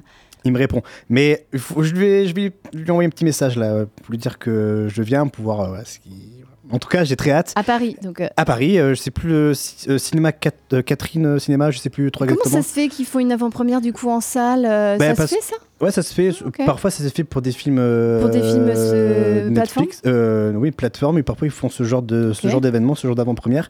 C'est c'est au Christine Cinéma Club, exactement. Souvent, ceux- ils font ça parce que pour être éligible à, bah, par exemple, typiquement aux Oscars, il faut avoir une sortie en salle. Du coup, Ouais. bah, il y a parfois les, les plateformes comme Netflix, quand ils sentent qu'il y a un coup à jouer sur un film, ils aiment bien faire des petites euh, sorties en salle, genre soit sur une semaine, soit quelques AVP, soit des petits trucs comme ça, parce que le but en fait, c'est juste de se rendre éligible à certaines euh, compétitions. Voilà. Donc voilà. Donc j'ai hâte euh, Il d'être. euh, fallait le savoir ça, hein, ce- cette avant-première. C'est euh, Guillaume Boucaud, notre Ah ancien ouais, chroniqueur il me qui m'a envoyé le, le, le lien et un message direct. Du coup, je, je l'embrasse vraiment beaucoup. Guillaume, merci d'avoir, pensé à moi. Il m'a dit, vas-y, inscris-toi, enfin, euh, prends ton billet. euh, voilà. Donc, du coup, je vais y aller et je vais pouvoir voir Bayona en personne. Je vais essayer de prendre la première, le premier rang. Ah ouais. je vais essayer d'être au premier Le rang. fan club, Le, voilà, le je- groupie. je vais, je vais essayer d'y aller quoi. Donc voilà, donc j'ai très hâte et je vous en parlerai du coup euh, dimanche, euh, dimanche qui arrive. Comment ça s'appelle? Alors ça s'appelle le Cercle des Neiges en France, enfin en français. Sinon c'est la Société des Nieve. Ça raconte l'histoire du fameux avion qui s'est craché, euh, qui s'est craché, euh, je sais plus où, enfin sur les euh, en haute montagne et euh, et donc du coup ben, les survivants c'était un club de rugby, il me semble. Oui. Euh, en fait, ils ont. C'est ça. Les et survivants. Il y a eu un film déjà. ben voilà, du, survivants ben, avec du coup, c'est un, Ouais. remake de ce film Mm. et ils ont dû se bouffer entre eux pour survivre. Bon, bref. Voilà. Non, mais oui, mais. ben. Donc, Ils voilà. ont mangé Donc, des. Oui, C'était des- déjà décédés. Hein. Oui, oui, ils étaient déjà. ouais, Non, mais ils étaient sont pas congelés, entretués, je veux dire. Mangé des cadavres. Bon, bref. Mm. Donc j'ai hâte de voir ce film euh, qui sortira. Ben, on ne sait pas encore la date euh, exacte de la sortie de ce film sur Ah oui. Netflix, mais en tout cas, euh, mercredi euh, soir, avant-première, donc je vais y aller et je vais prendre des photos de Bayona et je vais essayer d'aller le voir. Bon, ça, je, je- je ne pense pas que. Petite interview. hein. Ah ouais, on va essayer. hein. on va essayer. Donc, voilà, je- Bayona sur la prochaine émission du Time Ciné, c'est ça que j'ai J'ai très très hâte. Et en fait, je vais vous raconter un truc. Là, Il y en avait- il, il- il reste, il reste deux minutes. Je lui ai envoyé un message euh, fin août. Et je lui ai dit, euh, je lui ai demandé, est-ce que c'est possible je, vous, je, vais vous, je vais vous le faire la, la surprise. Je voulais en fait qu'il fasse l'introduction de la première émission de, de septembre. Et en fait, il m'a pas, il m'a pas répondu. Voilà, c'est, dommage, mais j'aurais aimé qu'il dise euh, bienvenue dans du Time Ciné. blablabla, Ah il- ouais. Il, a pas fait, mais bon, c'est. un petit talk, c'est- quoi. Ouais, Ah c'est, pas, grave. Bon, en tout cas, euh, mercredi soir, je vais voir dans le film de Bayona en sa présence. Euh, merci à vous. Merci euh, Alice, Merci, Jeanne Greg. et Mathias. Merci, aussi, Merci à euh, vous tous. Merci aussi Antoine d'être venu. Nos podcasts, euh, Alice, Spotify, euh, Deezer, Jeanne. Podcast Addict. euh, Amazon Music, oui. Ocha et le site de Pulsar. Ouais. Et nous, on se retrouve la semaine prochaine, même heure, même endroit, 19h-21h sur Radio Pulsar. Prenez soin de vous et allez voir des films parce que c'est très important pour la santé. Mental. Mental. Allez, à la semaine prochaine, les enfants. Bisous.